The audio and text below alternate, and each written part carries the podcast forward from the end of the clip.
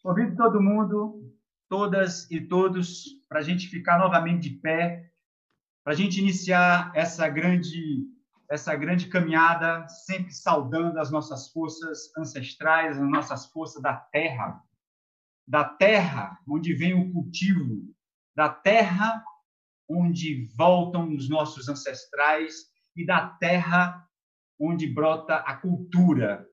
Então, que a gente saúde saúde com, com trazendo essa força, essa relação, esse movimento, esse movimento de saudar as nossas raízes. Hey, permissão, peço permissão ao cacique Itajibá Tupinambá e Nádia Cauã, do povo Tupinambá, aldeia Tupum de Olivença, território Tupinambá, que me ensinaram essa canção. Hey! Vamos trabalhar, gente, vamos trabalhar! Vamos trabalhar, vamos trabalhar com a força de Tupã. Hey, vamos trabalhar, vamos trabalhar, vamos trabalhar com a força de Tupã. Hey, vamos trabalhar, vamos trabalhar, vamos trabalhar com a força do Santinho. Hey, vamos trabalhar, vamos trabalhar, vamos trabalhar com a força da branca. Hey, vamos trabalhar, vamos trabalhar, vamos trabalhar com a força da Luciana. Hey, vamos trabalhar. Vamos trabalhar, vamos trabalhar com a força da peinha. Hey, vamos trabalhar, vamos trabalhar, vamos trabalhar com a força do sumário. Hey, vamos trabalhar. Vamos trabalhar, vamos trabalhar com a força da Gabriela. Hey, vamos trabalhar, hey, vamos trabalhar, vamos trabalhar com a força do sério. Hey, vamos trabalhar, vamos trabalhar, vamos trabalhar com a força da Luísa. Hey, vamos trabalhar, vamos trabalhar. Uh!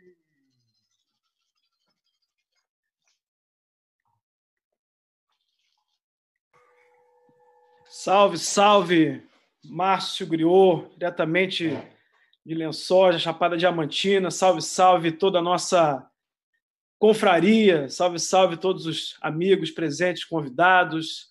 Salve, Leandro, Branca, Luísa, Luciana, Peinha, Sumário, Sério Turino, Márcio Cares.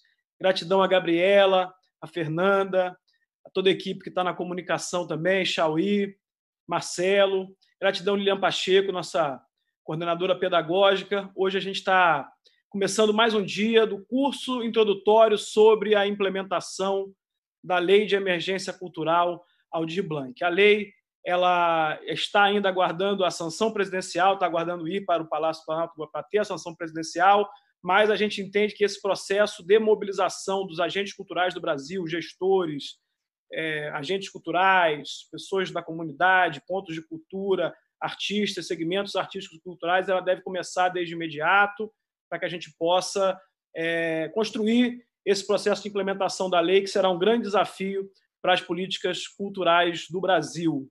É, então, é, vamos aqui hoje o tema é o papel dos cadastros, né? A gente sabe da importância que os cadastros estaduais, municipais, cadastro nacional de pontos de cultura, cadastro do artesanato, a lei ela fala em uma série de cadastros, existem muitas dúvidas, existem muitos questionamentos, existem ao mesmo tempo experiências muito importantes sobre o papel dos cadastros na cultura e essa esse encontro de hoje, essa aula de hoje, a gente está trazendo pessoas que lidam com essa questão ou que lidaram em processos diferentes, né?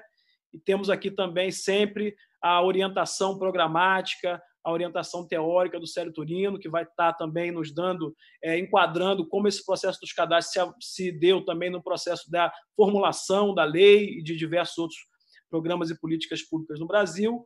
Mas é, queríamos agora é, dar início né, já às atividades aqui de, do dia de hoje, louvando a nossa querida Luísa Sela, que está aqui presente.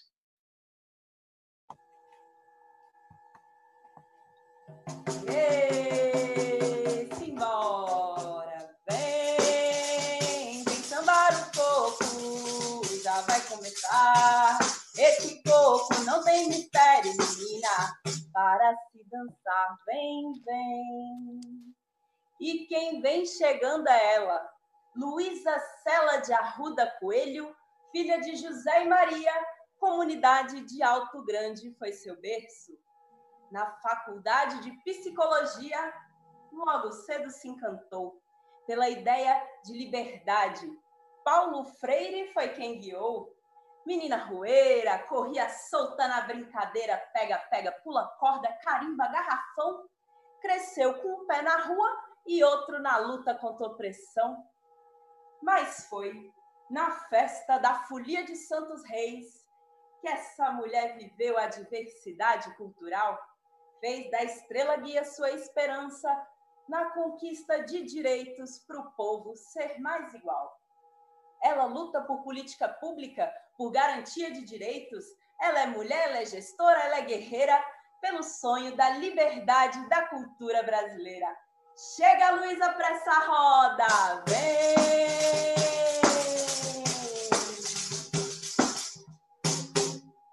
Bom, que bonita, Luciana. Muito obrigada por ser recebida dessa forma tão, tão especial. Grata, gratidão.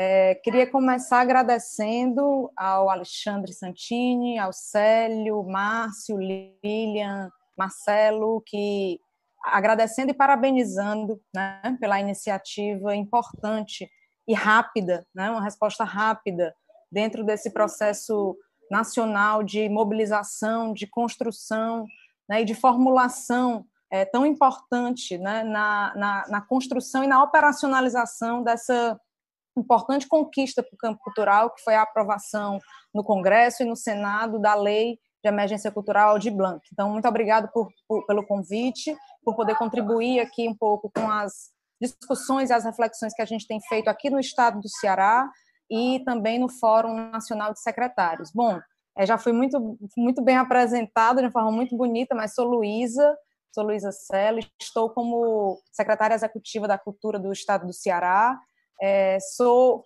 sou parda, é, tenho os olhos meio achatados, o nariz pequeno, meu cabelo é encaracolado na altura dos ombros, estou é, atrás de mim tem um, uma pintura colorida com cor vermelho, amarelo, branco, e minha blusa é preta.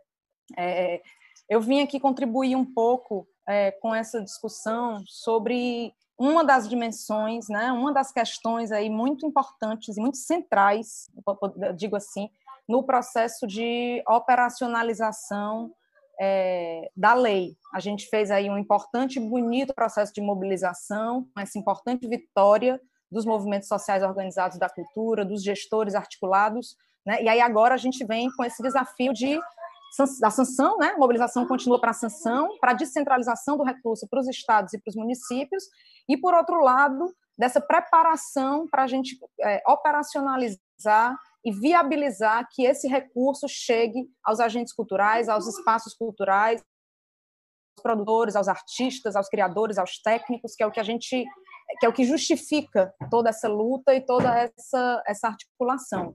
Então, os cadastros, que é o tema né, dessa, dessa discussão de hoje, é, são uma dimensão central né, dentro desse, desse processo. Né? Há alguns anos atrás, né, quando a gente ainda podia falar de política nacional de cultura, houve ali iniciativas de construção de, de, de, um cadastro, de um sistema nacional de informações e indicadores culturais, que infelizmente né, teve esse processo do ponto de vista de uma coordenação nacional dentro das discussões do Sistema Nacional de Cultura interrompido, né? E aí a gente não avançou nacionalmente nessas nessas discussões é, e os estados, alguns estados do Brasil, alguns municípios, de forma é, desarticuladas e isoladas, como é o caso do Ceará, né? Aqui a gente desde 2016 usa a plataforma do Mapa Cultural, que foi essa plataforma que é, no, no, 2014, mais ou menos, começa a ser utilizada né, é, é, pela, pela, pelos outros estados, mas que dentro desse processo de interrupção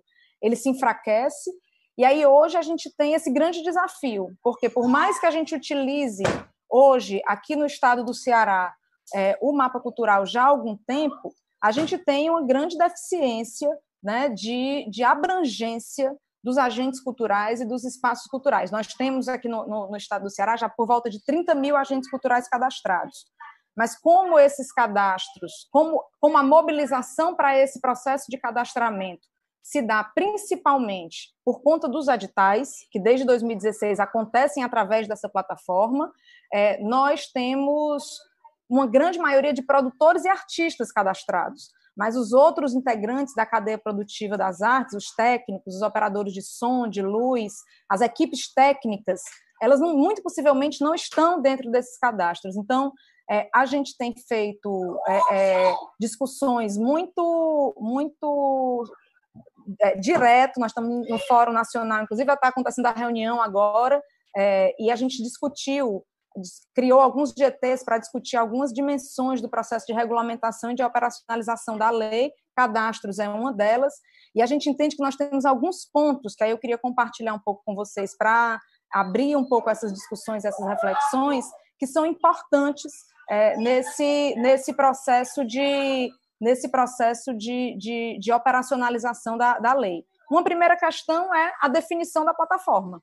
Né? Quem já tem sistemas, quem já tem cadastros, quem não tem, precisa definir, né? ou utilizar algum que já tem, ou desenvolver algum sistema, né? ou trocar. Então, a gente tem tido é, é, dentro do, do, do, do, fórum, né? essa discussão, por exemplo, de estados que vão adotar o mapa cultural como a plataforma para provocar, para mobilizar esses cadastramentos, é, abrir chamadas. A gente tem entendido que a gente vai ter que mobilizar e fazer chamadas em todos os estados, articulados com os municípios, para mobilizar esse processo de cadastramento. E aí a parceria dos estados com os municípios é fundamental para a gente conseguir ter mais capilaridade, ter mais alcance, conseguir de fato chegar né, até o agente cultural que, que mais precisa, que está dentro dos condicionantes né, que a lei que a lei coloca de renda principalmente, né? Então é, é, é muito importante isso.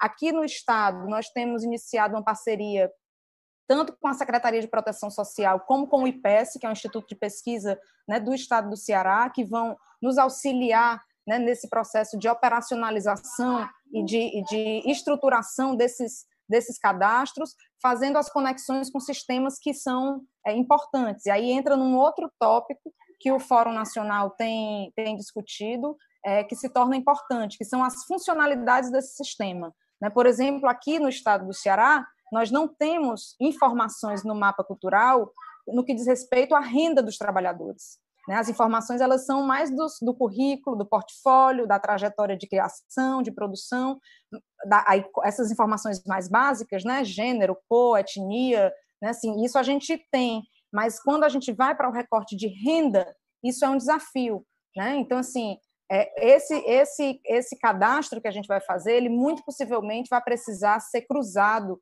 né, ser integrado com outros sistemas que nos, que nos possibilitem ter, ter informações né, sobre renda. Né? Então, se está desempregado, é, se o imposto de renda declarado no, no, ano anterior foi abaixo de 28 mil, né? Então, assim, são, se já recebeu, se já recebeu ou se recebe outros auxílios, outros benefícios, né, que não podem ser acumulados. Então, todas essas são questões que esse cadastro, depois de mobilizado, depois de feito, terá que ser tratado num processo de validação daquele universo de pessoas e de espaços que estão dentro do perfil aptos a receberem tanto a renda básica, né, como também o subsídio aos espaços que tiveram as suas atividades interrompidas em decorrência do, do início da, da, da pandemia. Outros desafios também se colocam. Úrsula, que é secretária do, do Pará, né, e aí tem uma diversidade é, ainda, ainda maior, coloca talvez, inclusive, a necessidade de ter estratégias orais, por exemplo, por conta das comunidades, das aldeias, muitas, inclusive, com, com, com suas línguas específicas, né, com essa dificuldade que a gente tem do acesso à internet, né, da possibilidade de você ter internet, de você ter computador para conseguir acessar esses sistemas. Então, estratégias de busca ativa e de parcerias com equipamentos do Sistema Único de Proteção Social, como os CRAs, por exemplo, ou a contratação de agentes culturais que tenham esse papel de ir até os territórios para mobilizar e fazer um processo de busca ativa nesse, nesse cadastramento são questões que têm sido pensadas é, é, é, dentro das discussões que a gente que a gente tem tido. Né? Então, um outro, um outro tópico que a gente tem discutido dentro do fórum são as informações que são necessárias. Então, a gente vai precisar revisar essas fichas de cadastro. Isso vai ser muito rico, porque. Luísa, gente... só te avisar Oi. que tem 10 minutos, tá? É, já está tá na metade. Tá certo. Então, a gente, isso vai ser muito rico, porque a médio, a curto prazo, a gente vai viabilizar o processo de operacionalização da lei, mas a médio e longo prazo, se a gente conseguir fazer isso de uma forma é, é, articulada e integrada entre todos os estados do Brasil, mesmo com a ausência de um, de um comando e de uma política nacional, a gente vai poder construir um bonito retrato, um bonito sistema de informações e de indicadores, como talvez a gente nunca tenha tido do setor cultural no, no, no Brasil. Né? Então, assim, é, é enriquecer esses cadastros, fortalecer esses cadastros, ele vai ter essa importância imediata né, de possibilitar que a gente operacionalize a lei mas ele tem uma importância estratégica a médio e a longo prazo muito central para as políticas culturais no Brasil, porque esses sistemas de informação e de indicadores são os que alimentam e inspiram, principalmente as gestões estaduais, municipais, mas também a sociedade civil, os movimentos organizados, no processo de formulação, de monitoramento e de avaliação das políticas, né? Um outro tópico é a integração entre estados e municípios. Então, como que a gente vai fazer isso? Como que a gente vai evitar sobreposições? Como que a gente vai dividir e distribuir essas atribuições dentro entre os entes federados, que mais uma vez, por ausência do avanço da discussão sobre o sistema nacional, a gente não tem isso pactuado. Então, é uma agenda que também tem se aberto, tem se discutido né, dos estados com os municípios. Aqui no Ceará, amanhã e depois, quarta e quinta, nós vamos ter encontro com os gestores e as gestoras municipais, já abrindo essa, essa fase de mobilização dos cadastros, abrindo esse processo de pactuação com, com os gestores municipais. Então, eu penso que isso é uma ação importante né, de acontecer em todo, em todo, em todo o Brasil. Né? A mesma coisa, é, estratégias para. Eu tenho falado muito aqui da renda básica, mas nós temos que ter também estratégias de validação né, dos espaços culturais. Algumas, como as cartas de reconhecimento né, de, de, de atividades prestadas, que a gente utilizou aqui no Ceará, por exemplo, para o processo de certificação né, do, dos pontos de cultura, que aconteceu no final do ano passado para o começo desse ano, são estratégias que podem ser utilizadas agora nesse momento, né, que a gente utilize esse reconhecimento entre os pares para validar e para é, é, dar autenticidade àquelas informações é, que estão sendo disponibilizadas pelos, pelos, pelos agentes. Né? E, é, por último, assim, mas não mais importante, esse processo de mobilização, que é um grande desafio é, é, para que a gente consiga chegar a quem, a quem de fato a gente precisa alcançar nesse processo de cadastramento. Aqui no Ceará, para ir me, encaminhando aqui para o fim das, final das minhas contribuições, a gente vai utilizar a plataforma do mapa, vamos abrir essa agenda de mobilização com os gestores municipais, criando e customizando os mapas municipais. No estado aqui nós temos 184 municípios. Apenas cinco desses 184 têm o seu mapa próprio do município: Sobral, Juazeiro do Norte, Guaramiranga, Fortaleza né, e Chorozinho. São os municípios que têm o seu mapa próprio. E aí a gente vai dar é, duas opções para os gestores. Eles tanto vão poder usar a plataforma do Mapa Cultural do Ceará, é, como, como também eles vão poder customizar né, a sua, a, o seu mapa próprio. Então, a secretaria vai montar essa, essa estrutura para a customização desses mapas é, e, e criar estratégias em parceria com os municípios para essas buscas ativas né, realizadas nos territórios, para a gente conseguir alcançar né, a maior parte dos, dos agentes e dos espaços que, que estão dentro dos condicionantes para receber é, é, esse auxílio. Né? Então, é, a gente tem feito aí discussões e aperfeiçoamentos do mapa, né, porque ele, a gente, apesar da gente usar ele até 2016, desde 2016, a gente tem alguns, por exemplo, ele não, ele não é, ele não é possível de se é uma, uma limitação de acesso. Estamos trabalhando para desenvolver um aplicativo ou para ele ficar responsivo, né, quando aberto no, no aparelho celular. Então, são algumas agendas que a gente tem aberto aqui no estado é, é, para facilitar ao máximo o processo de cadastramento e conseguir garantir uma cobertura e um alcance tanto para os trabalhadores e trabalhadoras, como também para os espaços culturais é, que se encontram dentro do, do perfil que prevê a lei para esse para essa transferência, né, que é um, uma ação, inclusive, inédita e muito desafiadora para os estados e para os municípios é, é, realizarem. Então, é, é um pouco isso que a gente tem, tem discutido, tem sido um pouco essa né, a nossa agenda, isso somado à importante mobilização da sociedade civil, temos, temos participado de web, webs conferências em todo, em todo o estado, né, e é, é, isso ajuda, porque a gente só vai conseguir alcançar e ter, de fato, né, o, o, essa cobertura né, desse, desse espaço, se a gente tiver a parceria dos gestores estaduais, dos gestores municipais, dos agentes culturais, da sociedade civil organizada, né, para a gente conseguir cumprir bem essa missão e executar aí o que, o que prevê a Lei de Emergência Cultural Aldir Blanc.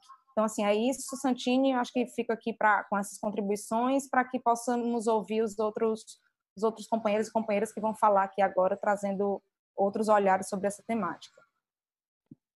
Obrigado, Luísa. É, parabéns aí pela sua contribuição. Já tem muitas perguntas chegando, assim, especificamente sobre a, as questões que você já levantou aí, que aí depois a gente vai ter, depois da rodada inicial da exposição, né?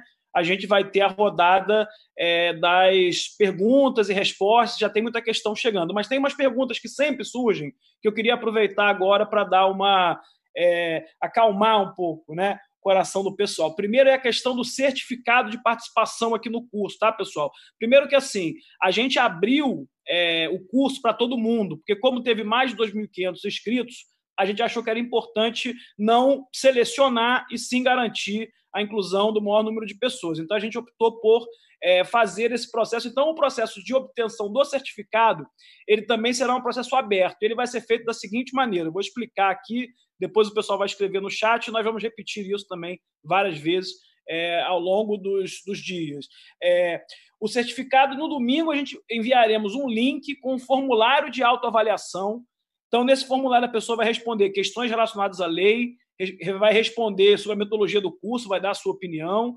É, e após o preenchimento desse formulário, o certificado ele será emitido automaticamente. Né? Não é uma avaliação é, que vai aprovar ou reprovar, é apenas uma forma de absorver também, né? ter uma devolutiva do que vocês aprenderam aqui no curso e depois a gente vai é, também é, isso vai ser um material que vai ser sistematizado e tal. E aí o, o, o certificado ele é no momento que você é, preenche, a gente está vendo aí a melhor ferramenta de fazer isso, mas no momento que você preencher esse questionário, vai é, receber o, o, certificado de participação.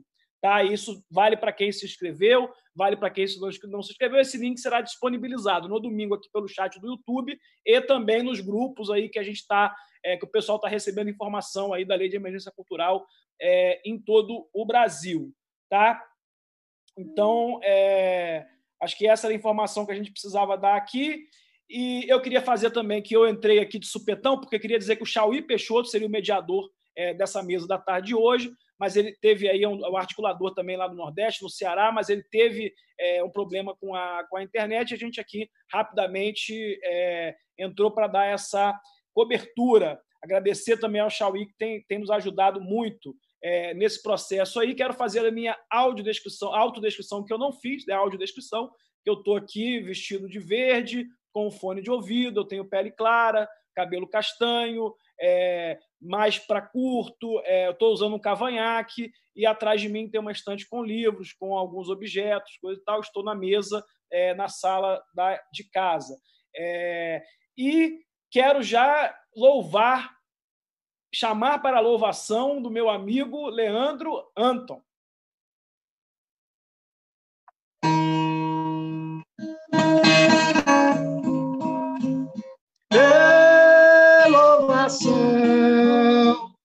Nesta sala bonita da nação brasileira.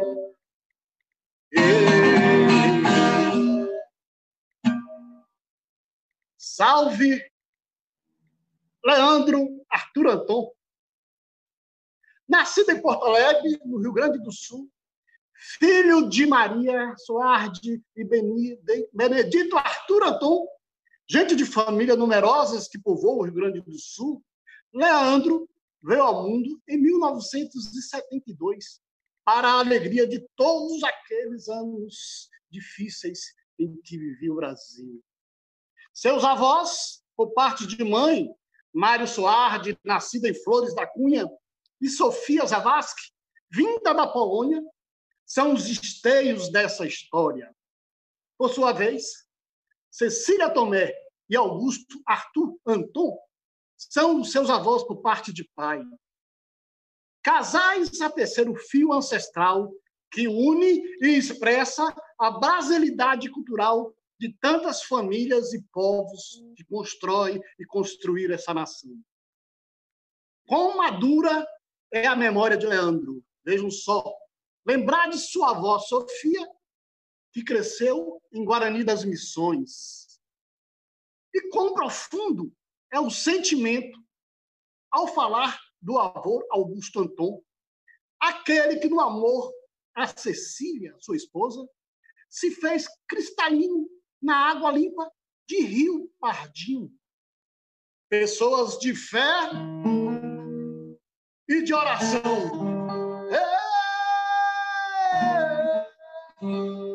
De terra e trabalho e pão. Memória e lições que muito teceu e cresceu assim Leandro. Nas suas danuras de menino, como vento e passarinho, pular cerca, pegar fruta do vizinho, jogar bola e aprender a lição. Reinventando as brincadeiras em que o pátio de sua casa era um mundo indescoberto. Um parêntese aqui se faz necessário. Ter morado alguns anos com os avós ficou tatuado na memória. Ter vivido o mundo do trabalho e pisado o chão da fábrica reuniu no jovem Leandro miradas poéticas decisivas. Veio a arte da fotografia como portal para diferentes mundos e a paixão. A paixão pelas histórias dos lugares e de suas gentes, pela geografia inspirada em Milton Santos e pela oportunidade de vivenciar os acampamentos da juventude na luta por direitos. Da luta se fez Leandro. Aquele menino jovem aburirá o tempo nas fotografias com a sua avó Cecília. Aquele jovem menino a pisar o chão do circo, que parecia puxá-lo para o alto. Era a magia da cultura delineando Leandro, o ser Leandro. A quem nesta nave memória para o Brasil inteiro, deixo a minha louvação. louvação.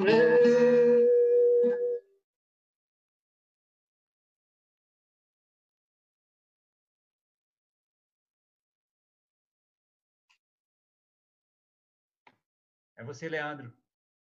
O seu áudio. É, a emoção bateu aí, Sumário, muito obrigado pela salvação, agradecer demais e me recuperar um pouquinho aqui e também me apresentar, agradecer primeiro esse convite e essa entrada na sala está registrada e gravada, tá? Muito obrigado, tá? Gente, então, eu sou Leandro Anton, estou aqui diretamente de Porto Alegre, uh, tenho pele clara, tenho barba, uso óculos. A minha barba é, é mais branca do que preta, está bem grisalha. Estou uh, vestindo um, uma blusa de lã verde, né? E com uma, blusa, uma camisa exposta atrás dessa blusa preta. Ao fundo, assim, tem uma parede uh, nas cores verde e salmão, acredito eu, e talvez um pouquinho de branco. E estou diretamente aqui da. Tenho um nariz pequeno, não, médio. E estou usando fones, fones brancos, para falar. Estou aqui diretamente da sala do Ponto de Cultura Quilombo do Supapo, no bairro Cristal de Porto Alegre. Tá? Então, é, quero. Bom, primeiro, é um diálogo aqui também introdutório que nós estamos fazendo para colaborar com essa reflexão inicial e que é emergente como o próprio nome da lei diz, a lei de emergência cultural, e também é uma emergência, podemos colaborar com a operacionalidade de um dos dispositivos importantes que contém a lei e que, evidentemente, é uma preocupação não só do gestor cultural para poder, enfim, se resguardar de conseguir operar essa lei e fazer com que chegue o recurso à ponta, mas fundamentalmente de quem tem que ser atendido, que somos nós, né, fazedores de cultura e os nossos espaços culturais da sociedade civil, que são fundamentais para o processo que virá logo após superarmos essa baita crise que é essa pandemia e de, de colaborar com a, o revigorar né, a, a, a nossa brasilidade e as nossas comunidades onde estamos inseridos, seja como trabalhadores e trabalhadoras, mas principalmente também enquanto espaços, né, como somos também pontos de cultura, circo e teatros, coletividades, né, não só formais, como também organizações comunitárias que se juntam e que não têm um CNPJ. Então, eu vou dar sequência aqui, colaborar porque depois tem também a Branca que vem, veio a Luísa primeiro, então ela deu um panorama fundamental esse ponto de vista. Então vou dialogar com alguns pontos aqui para dar ênfase e claro, depois Branca vai estar dando um detalhe inclusive metodológico de uma das experiências importantes que foi que é ainda existente e que, e que é uma referência para esse momento, acredito eu, que é a questão do cadastramento e do reconhecimento e certificação que é feito de organizações culturais a partir de uma política de Estado conquistada em 2014, que é o Cultura Viva. Então, assim, coloco aqui também é que é daí parte a minha experiência e o que eu vou estar compartilhando com todos vocês aqui, que é essa referência que mostra neste momento que ela constrói um processo que se toda a política cultural nossa nacional já tivesse um, um estabelecido isso, isso seria uma operacionalidade ágil, né? legitimada, inclusive com espaços de participação social uh, que, que é uma gestão compartilhada entre o Estado e a sociedade civil, é o que legitima um processo também, uh, não só jurídico, mas legitima socialmente o reconhecimento e o porquê que tem que chegar o recurso aos fazedores e os espaços culturais. Então, eu faço isso muito nesse aspecto, assim, porque entendo que essa é uma das questões importantes, que é a ambiência que tem que se criar rapidamente, né? Ah, então, assim, tem duas dimensões muito estruturantes que já foram apontadas pela, pela Luísa e que, e, e que nós vamos estar abordando com mais, uh, vou reforçar aqui. Uma é a dimensão da legitimação, né? Enfim, o que, que é essa dimensão da legitimação? É onde vai se dar, que espaço se dará na verdade, de atores sociais que precisam estar envolvidos para gerar a homologação dos cadastros. Esse espaço social, assim, a gente tem experiências, uma delas é a criação, por exemplo, né, como na Lei Cultura Viva, de comissões ou comitês né, que compõem uma gestão compartilhada. Então, isso é uma operacionalidade em todos os entes federados necessária, a partir de referenciais já estabelecidos, muitos deles, e que estão presentes nesses entes federados que constroem nosso sistema, entre eles os conselhos ou os fóruns de cultura. Não só eles, evidentemente, né, tem redes como a Rede dos Pontos de Cultura ou redes circenses, ou sindicatos de técnicos e artistas como os satélites, que também podem estar compondo e que estão presentes em muitas das unidades federativas. Então, essa ambiência, esse espaço é um dos, uma das dimensões estruturantes desse processo do cadastro né? Porque para ter uh, e a outra dimensão é exatamente o que foi trazido já para o Luísa e que depois acho que Branca também traz alguns detalhes é qual é a plataforma a ser utilizada. Existem hoje para ser estudadas e, e de, de maneira bastante ágil até para enxergar questionários e, e, documentações que podem colaborar com essa uh, avaliação, a plataforma Cultura Viva, né, que é uma delas, que tem abrangência nacional, né, que pode ser estudada já imediatamente por esses comitês ou esses espaços que vão estar fazendo o processo de homologação, e os mapas culturais, né, os mapas da cultura.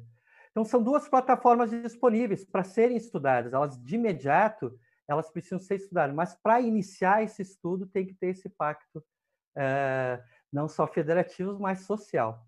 Esse pacto ele precisa já ser inaugurado, né?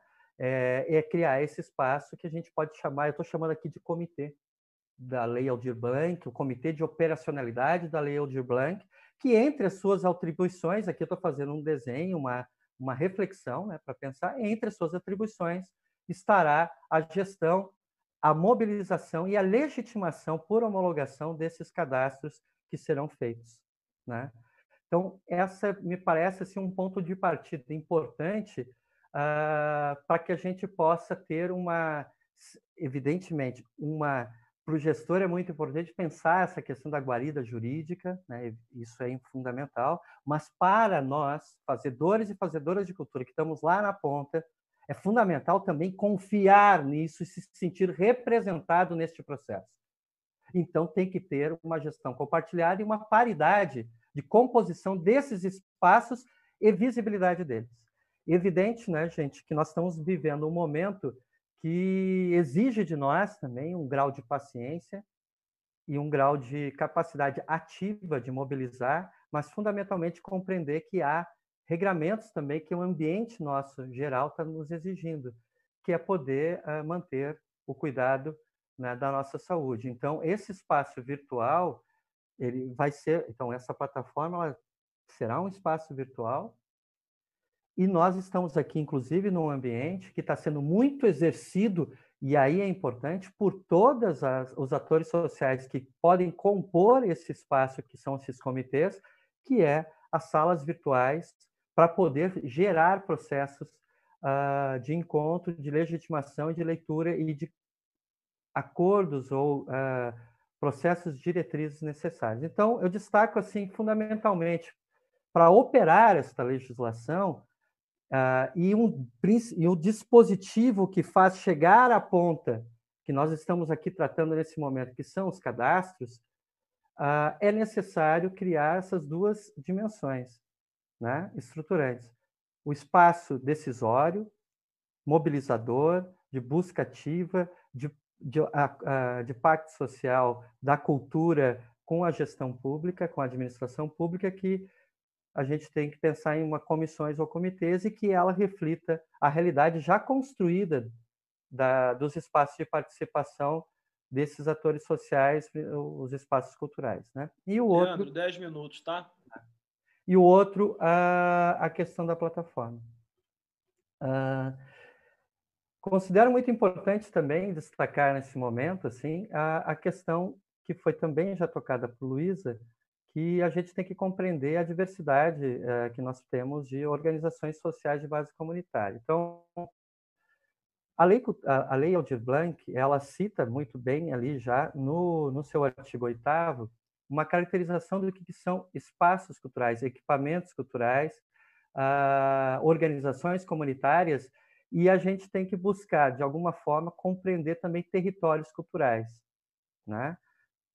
Sejam de feiras de artesanato, sejam de, de comunidades uh, indígenas ou de comunidades quilombolas, ou espaços culturais, como inclusive uh, bibliotecas uh, comunitárias que não ou, ou saraus que acontece periodicamente que reúne toda uma comunidade e que é um espaço impactado, ou também livrarias, enfim, mas esses espaços, muitas vezes, eles não têm CNPJ. E eles são legítimos e são reconhecidos por uma comunidade cultural, por um bairro ou por uma territorialidade. Então, há necessidade também, dentro disso, de enxergar como buscar uh, dar acolhida e equivalência quanto espaço cultural a esse tipo de articulação que ela existe. E existem parâmetros também que a lei diz que, primeiro, tem que ter 24 meses atrás essa, o, a, o, funcionamento desse espaço. Então, ela já também coloca parâmetros balizadores que dão um grau de legitimidade a, a essa articulação, seja ela por CNPJ ou por coletividade que, que possa estar em exercício. Então, acho que esse é um outro aspecto muito importante para esses espaços que vão homologar né, os cadastros conseguirem também estabelecer critérios a partir de cartas, a partir de, de uma relação, talvez, de uma série de pessoas que possam estar colocando seus documentos e descrevendo alguma coisa que tenha, que existem modelos como foram utilizados pelo Cultura Viva, que podem gerar essa garantia de existência do espaço cultural, mesmo ele não tendo CNPJ, e ver alguma forma de poder passar recursos nessa modalidade, para além da questão do trabalhador e da trabalhadora, como também prevê a lei. Então, aqui o foco é mais para os espaços culturais. E uma outra questão que considero muito significativa para nós, da Lei Aldir Blanc, é entender assim, uh, um, a lei ela já nos fornece, então, esses parâmetros iniciais, né? Seja de citar já nominalmente uma série de, de espaços ou de ações que podem ser consideradas que não são ações, que são espaços culturais, bem como alguns critérios iniciais que são que vedam né, a, a participação ou o repasse do auxílio emergencial para espaços. Então, isso é fundamental também. E, desde já, estabelecer, então, esse espaço do comitê ou da comissão.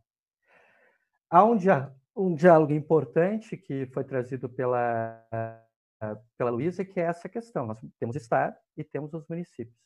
Isso é um grande desafio. Então, eu fecho com, com, essa, com essa referência de conseguirmos refletir muito sobre, de imediato, já construir, então, a instância de homologação e a instância de validação dos cadastros, operando a partir de uma plataforma que muitas vezes os estados já possuem, como aqui no Rio Grande do Sul tem também a plataforma Procultura, que pode ser operada, né? ou a plataforma Cultura Viva, que nós também estabelecemos aqui em virtude de termos uma legislação estadual que faz também e que tem um comitê gestor da política Cultura Viva que faz a, a chamada e faz a, a chamada para os cadastramentos e faz a homologação. Então, eu acho que é isso que eu gostaria, num primeiro momento, estar tá contribuindo e dando ênfase e elevando bastante é para ter um cadastro e a validação dele precisa construir primeiro o ambiente de, de avaliação e de pacto entre os atores sociais que estão envolvidos nessa importante lei que é a Lei Aldir Blanc. Maravilha, Leandro, muito obrigado. Muito importante a sua colocação aqui, a sua participação, né, como um representante da sociedade civil que lida muito diretamente com essas questões dos cadastros, e eu também, junto com você, quero dizer que fiquei emocionado aqui com a louvação aqui que o Sumário fez aqui, quero também mandar um abraço para meu amigo Sumário, e aproveitar, né, e saudar, é porque eles estão saudando a gente, a gente tem que saudar eles também, os nossos mestres griots e griots aprendizes que estão aqui, é, fazendo esse encantamento, né, essa louvação, estão aqui o Márcio Caires, a Luciana Meirelles, o Sumário Santana, Sumário Viola e a Peinha, Maria da Penha, né? Não vou errar aqui, mas temos aqui a Paraíba, a Bahia e o Distrito Federal, não é isso? Nosso Cerrado aqui representados. Então, muito bacana. A gente vai vendo aí o Brasil se misturando. Fomos no, por Ceará, passamos pelo Rio Grande do Sul, né? E alguns avisos, pessoal. A gente está jogando ali no chat do YouTube é, um link onde vocês vão poder encontrar materiais pedagógicos da lei. Daqui a pouco a gente passa de novo, é porque são muitas mensagens lá, às vezes fica difícil de ver. Mas a gente está passando lá é o link onde tem a lei, o voto do relator da, da, relatora da Câmara, do voto do relator do Senado, a lei aprovada, o passo a passo da lei que a gente apresentou ontem, né, o conteúdo do curso completo, porque muitas das perguntas que o pessoal está fazendo, elas estão ali. Né? Embora hoje eu estou percebendo aqui que há muitas dúvidas mesmo sobre esse tema do cadastro. O pessoal hoje aqui no chat a gente percebe que a maior parte das questões são realmente porque é um tema palpitante, é um tema que suscita muitas questões. A gente está, só para dizer que tá, estamos aqui com a coordenação pedagógica da Lilian Pacheco, aqui, que está aqui nos bastidores com a gente, sistematizando também essas questões, perguntas. A gente está passando essas questões e perguntas para é, os debatedores, mas ainda assim, essas questões e perguntas que estão surgindo aqui, elas estão virando base também para um livro, para um material pedagógico que vai sair como resultado desse processo do curso, aonde muitas dessas perguntas se repetem e elas acabam virando é, espaço onde a gente vai tratando dos temas que a gente vai identificando também é, as principais dúvidas, né? Ontem a gente começou é, a lançar também umas enquetes, né? A, de ontem foi sobre o cadastro, que é o tema de hoje, e sempre vamos tentando é, criar esses dispositivos para participar, para ter a interação e para ir recebendo também as contribuições é, das, das, pessoas que estão participando aqui. Então, é, vamos aqui fazer a louvação da Cláudia Schulz, da Branca.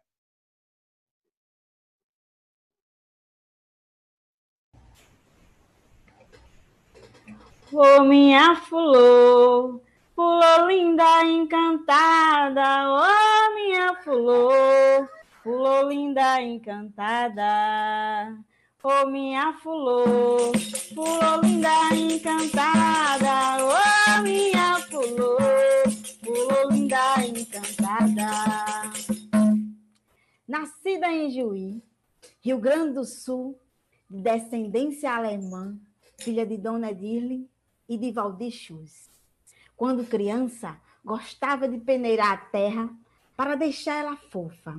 Menina gaúcha, sempre das invenções, da partilha e da coletividade. Com o brincar do Lego, já criava possibilidades. E em suas mãos, caixa de papelão, virava universo de criação. Quando cresceu, sua missão ela abraçou, se despediu da sua terrinha e no Rio de Janeiro pousou. Sanfoneira, menina brincante de arte da palhaçaria e do teatro. Livre feito um passarinho, voando, voando, chegou e ocupou seu espaço. E sem perder o compasso dessa energia, ela se viu encantada dentro desse mundo da cultura digital e da tecnologia. No coletivo, escolheu fazer morada, sendo parte do Fora do Eixo, menina ninja, na cultura viva floresceu e assim fez sua caminhada. Cláudia Chus, branca, ô oh, minha fulô, fulô linda encantada, ô oh, minha fulô, fulô linda encantada, ô oh, minha fulô, fulô linda encantada, ô minha fulô, fulô linda encantada. Chegue pra roda, minha flor. Boa tarde para todo mundo. É, eu sou a Cláudia Schultz, sou a Branca. Peço licença para entrar nessa roda e compartilhar um pouquinho também do que eu tenho, que eu penso aqui da construção em cima sobre essa pauta que é imprescindível. É, eu sou uma mulher de pele branca, estou com meu cabelo amarrado, tenho nariz médio, meu olho é claro, estou vestida de preto, estou na sala da nave coletiva, que é a sede da Mídia Ninja aqui em São Paulo. É, no fundo tem um quadro branco cheio de papel e anotação, uma máscara do Darth Vader e um fundo verde. É, então, primeiramente, também agradecer essa, essa, essa roda digital aqui, né, para a gente falar sobre algo que é imprescindível mesmo, né, como já foi colocado aqui pelos companheiros que me companheiros e companheiras que me antecederam, é um ponto central mesmo na conversa, porque ela é um pré-requisito, né, para tanto acessar é, um fomento, um recurso, como também até mesmo para a gente entender né, esse mapa é, da cultura brasileira. O cadastro ele é realmente uma centralidade mesmo, ele é um, ele é um ponto, não, é, não são somente números e dados, né? Mas eles conseguem mostrar ainda mais e fazer com que a partir de, desse, desses dados quantitativos a gente possa ter uma visão muito ampla, né, do que é essa diversidade da cultura brasileira. É, alguns anos atrás, na última gestão do Gil, é, do Juca, perdão, eu participei também da, da gestão da Secretaria de Cidadania Digital, é, de, de, Cidadania Cultural, junto com, com o Santini, né, com a Ivana Bentes como secretária. É, eu era chefe de gabinete naquele momento, e a gente é, ficou imbuído né, com o desafio no caso de fazermos o desenvolvimento da plataforma da Rede Cultura Viva no ambiente digital. E eu vou falar um pouquinho sobre isso para compartilhar essa experiência, né? Porque eu acredito também que é um, algo que uh, é uma vivência, inclusive que o Leandro participou, Santini participou, outras pessoas é, participaram, né? Acredito que a Luísa também, de uma certa forma, pelo que eu entendi também, é, tá, ou implementou, ou está participando disso também, né, enquanto governo. Então, vou compartilhar a minha tela aqui para passar uns slides rapidinho e a gente poder. É... Aqui, agora vai. A gente também dá uma conversada, então, sobre isso a partir dessa experiência, né? Então, aqui está a questão. Essa plataforma ela foi desenvolvida em 2016, ela entrou no ar, ela ainda segue, né? É... Ontem, inclusive, fui dar uma olhadinha nela, ainda, ela ainda existe claro que repaginada, remodelada, logicamente. É... Como é que passa isso para o lado? Aí. Então, no dia 5 de outubro de 2016, a gente lançou, a gente fez um evento de lançamento dessa plataforma da Rede Cultura Viva, né? Ele era um ambiente digital e ele uniu aí também, ele foi um processo, assim como todo o processo da lei, como todo o processo da cultura, ele foi um processo que juntou várias inteligências, né? Naquele momento, a gente tinha, para além da experiência que os pontos de cultura já vinham acumulando na sua trajetória, a gente confluía com a trajetória dos movimentos sociais da cultura também, os quais debatiam uma série de questões vinculadas ao desenvolvimento de um, de um ambiente também que pudesse juntar indicadores e também, para além disso, ser uma espécie de uma rede de trocas, né, de trocas de conhecimento, de troca de tecnologia e de troca até mesmo de serviços, né. Então, a gente faz esse lançamento, né? A gente faz um percurso, inclusive, no desenvolvimento dessa plataforma. É, a gente envolve os pontos de cultura nesse processo e, logicamente, a gente está falando da nossa diversidade, né? Da diversidade cultural, da diversidade territorial. E isso também é super desafiador quando a gente busca criar ambientes como esses, porque sempre vão vir muitas é, impressões diferentes disso tudo, mas ao mesmo tempo a gente alcançou um objetivo naquele momento, né? fazendo esse sistema de cadastro, né, desse mapeamento de articulações, e que também estava vinculado a uma política que vinha, que era do sistema de indicadores da cultura brasileira, né, que era o, o, o SNIC. É, então eles estavam, eles tinham uma conexão entre si enquanto política pública, né? A plataforma então ele era esse embrião aí da, de uma rede social, né, de troca e colaboração para a cultura e ele trazia algumas coisas que eram fortes ali, né, marcos muito fortes de avanços da lei naquele momento, né? Então a gente tinha o processo de autodeclaração dos grupos, é, entidades, coletivos, né, enquanto pontos de cultura, né? O Leandro já trouxe também um pouco aqui esse histórico.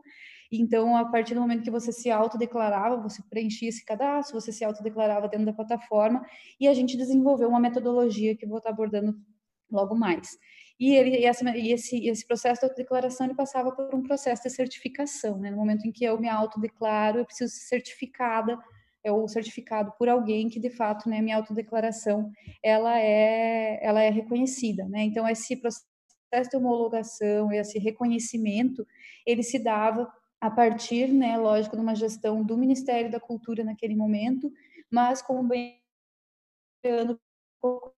com relação a uma a uma, uma estrutura que misturava, né, que trazia a sociedade civil para dentro desse espaço, legitimando o olhar dela né, e a vivência dela para fazer com que esse processo de homologação também tivesse uma legitimidade maior. É, a plataforma também permitiu, então, o mapeamento de informações, né, enfim, e, e aí o objetivo dela também era estar muito conectado com o ambiente de economia viva e solidária, né? Na época, em 2016, a gente chegou até a fazer algumas reuniões, né, com o pessoal da economia solidária que também tinha um cadastro e a gente estava estudando como a gente integraria, inclusive, essas tecnologias e também até mesmo as bases de dados, né? É, entendendo que alguns pontos de cultura também são, né, pauta de economia é, solidária. Tem a questão metodológica que está por trás disso, né? Porque ao mesmo tempo que a gente tem uma instância que é uma instância digital, em que é um ambiente que as pessoas vão acessar, que qualquer pessoa pode acessar, e tem uma fluidez no cadastramento, e que, como a Luísa já colocou, né, tem toda uma questão de uma revisão de dados e quais são as perguntas que a gente precisa fazer, inclusive por conta dessa, né, dessa, desse processo da lei, a questão do recurso para chegar na ponta, mas a gente sabe que a gente tem esse processo de reconhecimento, né, de homologação, e naquele momento a gente desenvolveu uma metodologia que entendia como é, a mais simples possível, claro que longe de ser de fato a mais simples, porque querendo ou não, dentro de uma instância de governo, ela acaba tendo né, um pouco um viés burocrático é, por organicidade, né, por vida. Então, a gente propôs né, um processo seletivo simplificado, né, aberto e permanente de fluxo contínuo naquele momento, então as pessoas poderiam se cadastrar, é, enfim, ir se cadastrando, e a gente fez um, organizou um calendário naquele momento também para ir fazendo os encontros dessa comissão, né, e aí, a partir disso, essa comissão se encontrava e realizava esse processo aí de certificação.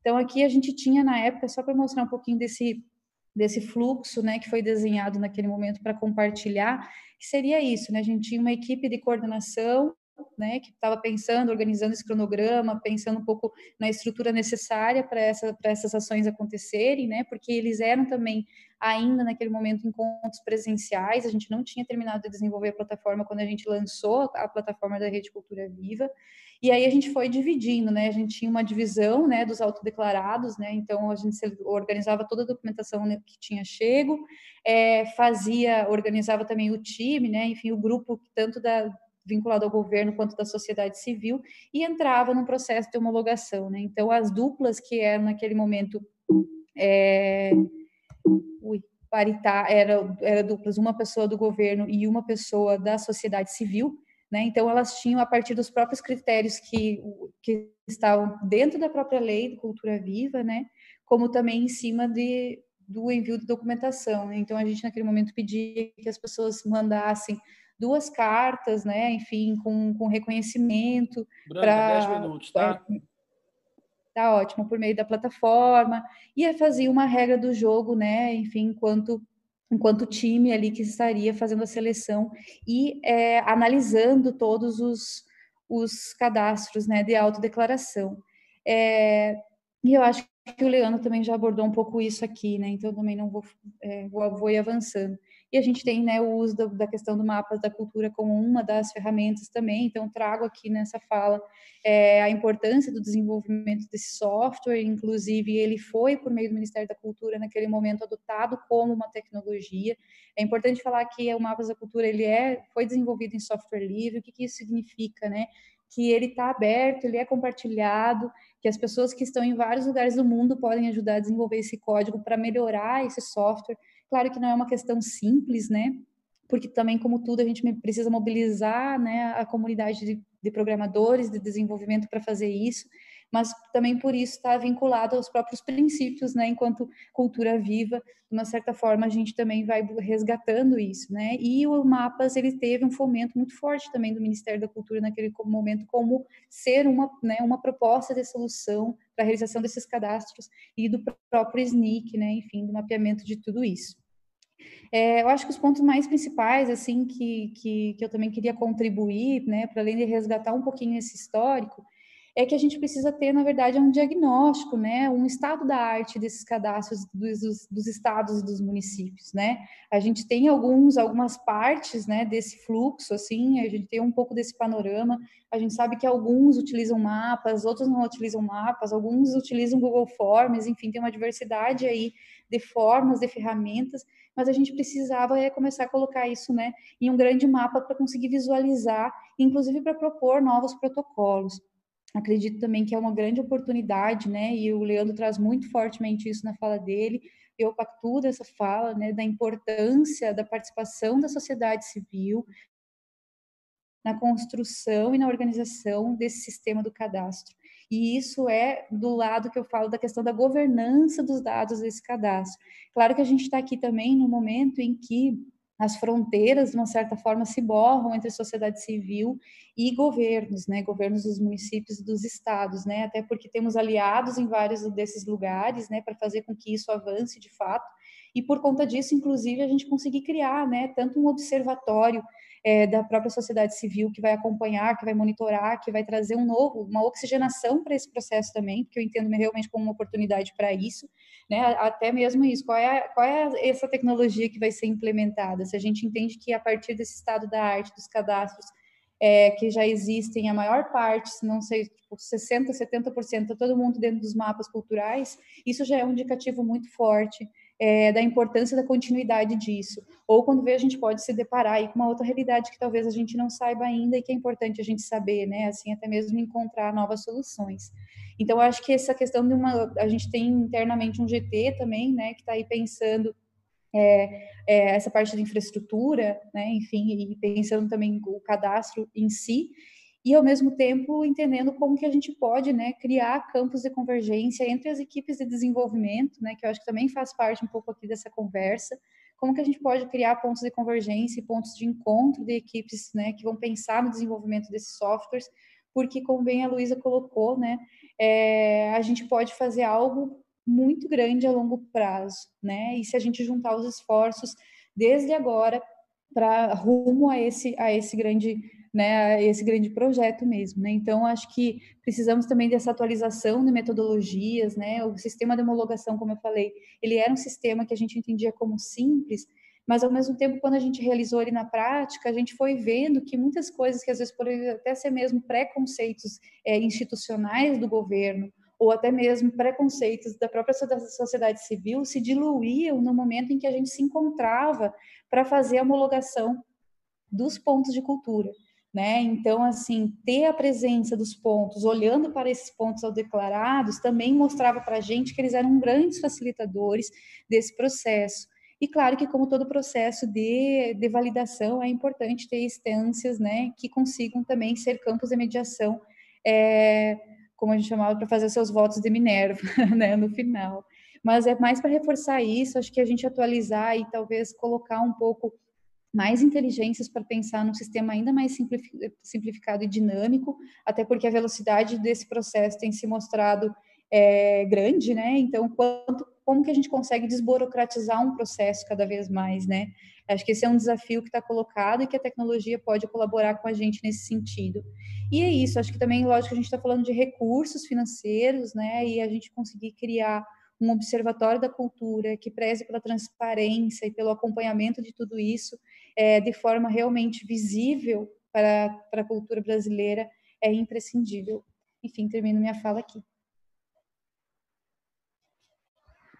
Muito bom, Branca, muito obrigado. Excelente fala e, além de tudo, também foi importante. Aqui eu um pouco viajei no tempo aqui, ouvindo a sua fala e lembrando do que foi esse processo da implementação é, da regulamentação da Lei Cultura Viva. Né? Vamos lembrar também desse processo, esse ano faz seis, seis anos da aprovação da Lei Cultura Viva, e no Ministério da Cultura, na gestão do ministro Juca, durante 2015 2016, é, a gente trabalhou na Secretaria de Cidadania e Diversidade Cultural na, nessa regulamentação. Essa regulamentação ela previa um cadastro né, que tinha uma validação, um processo de validação, né, que é um instrumento parecido com o que vai ter que ser é, feito agora com os cadastros existentes e até onde não existe cadastro, né? porque não basta você ter ali o cadastro, mas você vai precisar trabalhar esse mecanismo de validação. Essa experiência, a experiência do Cadastro Nacional dos Pontos de Cultura, ela é uma experiência que tem é, essa característica. Né? Eu queria só dizer é, mais uma vez aqui, sempre lembrar a louvação griot, que é esse encantamento que a gente trabalha aqui né, como parte da metodologia aqui, que esse formato, né, o curso ele tem esse formato de seminário expositivo, né, portanto ele é um curso introdutório, ele tem um caráter de seminário, são exposições, mas permeados por essa é, louvação, que são louvações e encantamentos griots da pedagogia griot, que tem sido aqui a nossa equipe que tem feito essa facilitação né, dialógica, é, afetiva e encantada, muito bacana que a gente tem feito aqui é, nesse processo. E que também lembrar né, que é, essa, é, esse projeto, né, a Escola de Políticas Culturais, tem como projeto, a partir deste curso introdutório, e também fazendo outros modelos, outros formatos mais aprofundados. Cada questão dessa aqui valeria muitas vezes um curso, valeria às vezes né, é, é três, quatro dias de diálogos, de discussões sobre questões que são apenas aqui é, apresentadas de uma forma panorâmica para que a gente possa já dar uma orientação inicial né, para um processo que em breve vai, e já está em muitos estados e municípios, as pessoas já estão se mobilizando né, por conta dos cadastros. Né, a gente tem, tem visto aqui pelo chat muita participação de gestores locais, as pessoas estão de fato envolvidas aí para fazer isso. Então, para a gente continuar aqui. É, as nossas apresentações do dia de hoje, nós vamos chamar a louvação griot de Célio Turino.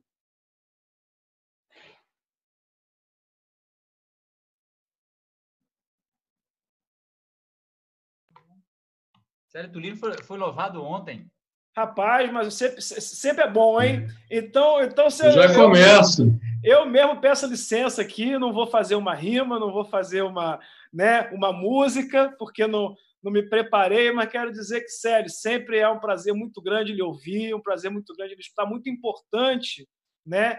Te ouvir, te escutar nesse momento, não só é, sobre cada tema, né, porque você vai estar participando né, é, do seminário como um todo, não só sobre cada tema, mas principalmente com a sua capacidade de ligar cada tema específico com uma questão mais geral, mais transcendente, mais filosófica, que sempre estimula muito o nosso debate aqui. Eu só vou pedir licença para te avisar com 10 minutos e depois, quando estiver concluindo, tá bom? Muito obrigado. Acho que eu vou usar menos tempo. É, bom, primeiro minha autoapresentação. No retrato que me faço, traço a traço, às vezes me pinto nuvem, às vezes me pinto árvore. Às vezes me pinto coisas de que nem há mais lembrança, ou coisas que não existem, mas que um dia existirão. Desta lida, em que busco, pouco a pouco, minha eterna semelhança. No final, que restará?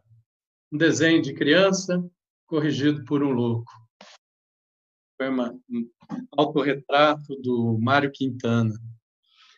É, é assim que eu também faço minha autodescrição, né? Hoje. E, na verdade, é em simbiose com a autodescrição que os cadastros representam.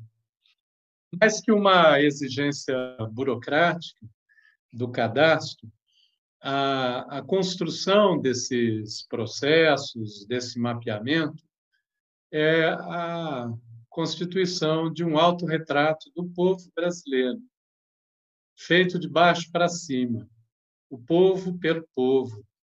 Quem sabe até o momento em que a gente sai do estágio do povo em si para nos tornarmos o povo para si. O povo em si é aquele que é, mas não sabe que é, nem sabe como é. O povo para si é aquele que consegue puxar o fio da história, consegue se conectar com suas raízes e consegue se projetar para o futuro.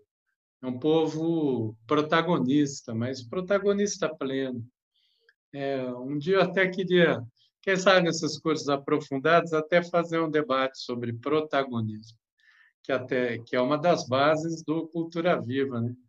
que a gente lançou lá em 2004, mas passado o tempo eu queria refletir um pouco mais sobre isso também. Mas agora é, há que compreender a dimensão da própria Lei Aldir Blanc de emergência cultural, que ela é uma lei de costura protagonista, de um povo que ainda vai se fazendo. As pessoas Talvez mesmo no campo da cultura, nem todo mundo viu a dimensão plena dessa lei, mas ela apresenta elementos fundamentais para que o povo brasileiro tome de volta para si o seu destino, uma vez que ele nos foi tirado, mais que o nosso destino, nos tiraram a potência, nos tiraram, deprimiram a nossa potência, a nossa capacidade de agir, de refletir e de transformar a realidade. Né? A partir da manipulação dos medos, a partir da manipulação dos ódios, semeando cisânia. Então, agora nós vamos ter que nos reconectar. Esse é o sentido do, do mapeamento e dos cadastros, sentido que transcende o próprio acesso a essas informações para obter a renda ou recursos para espaço ou a aquisição de ativos e mesmo os editais. É claro que ele tem o sentido de orientar a construção técnica de políticas culturais. Para que vocês tenham uma ideia, quando a lei estava sendo construída e depois já haviam sido apresentadas duas versões, duas leis, né? A 1075 mais para pessoas, para renda de indivíduos, a 1089 mais para pessoas, a renda, e também a questão dos espaços, e estava um pouco encalacrado no Congresso, inclusive porque ah, não está tendo atividade física lá na Câmara. Né? Aí nós tivemos uma reunião com o Rodrigo Maia, chamado pela deputada Perpétua Almeida, também articulada pela Jandira Fegali, com Zé Guimarães e o André Figueiredo do Ceará, né? e chamaram a Zélia Duncan como artista, né? e a mim como um pensador de políticas culturais. Na conversa com o Rodrigo Maia, que eu digo que foi uma pessoa fundamental para que toda essa lei fosse destravada, ele perguntou exatamente do dimensionamento, do custo e da abrangência da lei. Nós não tínhamos dados exatos. O que eu apresentei para ele era o máximo que a gente tinha construído, que era o mapeamento de 8.500 escolas de artes, 600 é, circos, agora a gente viu que são mais, inclusive, o 1.300 teatros independentes no Brasil e, e os 4 mil pontos de cultura. Isso além de estúdios de audiovisual e de música, que eu estimei em mil, só para dar resposta, parecendo que, que conhecia na ponta da língua os números. Na verdade, tinham estimativas aí. A mais precisa é exatamente esse cadastro que a Branca apresentou brilhantemente aí, desse mapeamento, e feito em software livre, que foi a base de toda a construção do nosso pensamento, do próprio Cultura Viva, e o Ponto de Cultura é uma política pública de software livre, na filosofia, mais que na técnica até. Pois bem, mas foi apresentando esses números que aí a gente chegou, olha, 10 mil reais vezes 15 mil espaços, vezes quatro meses, 600 milhões de reais.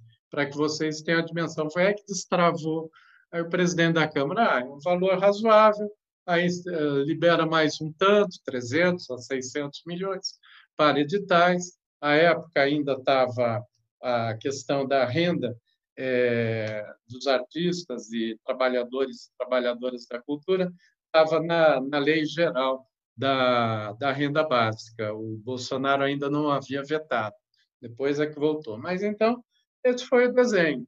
Agora vejam, se a gente chegasse na reunião sem um dado preciso, e na verdade nem era tão preciso assim, porque há mais espaços, nós não conseguiríamos destravar a lei, não conseguiríamos encaminhá-la para urgência, para o encaminhamento, para a elaboração toda que houve nesse mês de maio. Parece que é tão remoto, né?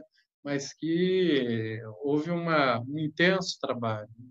Então, manter cadastros atualizados, ele também serve para orientação de políticas públicas.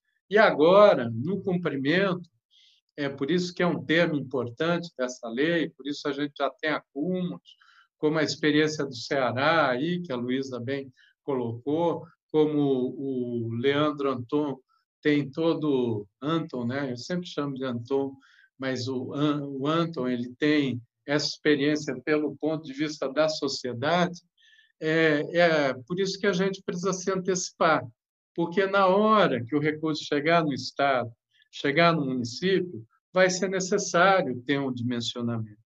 Notem que a lei, inclusive, ela não tem um valor fixo, né? é entre 3 e 10 mil reais para espaço. Por quê? que ainda não tem o um mapeamento completo. Assim como as pessoas. Esse é mais difícil, porque um tanto das pessoas que vão receber a renda de 600 reais é, já está recebendo pela renda geral. Então, não vai ter duplicidade. Então, na verdade, a lei é mais para o rescaldo. Né? Quem não conseguiu acessar é, pela, pela lei geral e trabalha na, como artista ou na cadeia produtiva da cultura. Mas é, é necessário que esse cadastro esteja montado, desde já, há 60 dias, digamos assim, para que ele esteja montado, se possível antes. E, e vamos aproveitar esse momento para fazer o mais alto declaratório e também certificado possível. Por quê? Porque assim nós vamos estar produzindo um mosaico da, com a cara do Brasil é, a partir da cara do Brasil.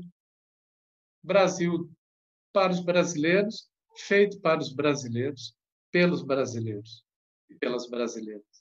Essa seria a minha contribuição nessa fala, nesse momento. Por quê? Porque, e já vou encerrando aqui, viu, Santini? Assim a gente ganha tempo. É, por quê? Porque é, no, no, sábado nós vamos debater isso. Que, qual é o sentido da emergência cultural? Para além da premência, e que é absolutamente necessário, e as pessoas precisam da renda, e, e os espaços precisam do recurso, e, e, espetáculos interrompidos precisam da aquisição de ativos, e, e, é necessário promover compra de livros agora e renovar acervos de bibliotecas, e é necessário apontar caminhos para editais, mas, para além disso, é preciso que esse Brasil que submergiu, ele volte a emergir. Talvez até o termo podia ser até outro, né? Florescer, né? A gente precisa florescer com toda a nossa potência, com toda a nossa beleza, com toda a nossa sensibilidade. Vejam, esse esforço, e aí tem muito da pedagogia griot nessa história, né? esse esforço em tornar mais terno o nosso contato, mais sensível, é, preencher de, de afetos, né? ele é muito necessário.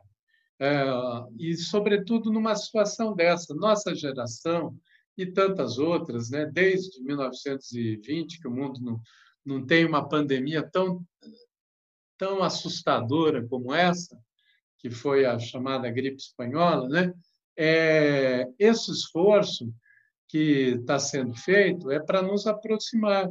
Eu, inclusive, penso que o, o termo distanciamento social ele é, ele é equivocado.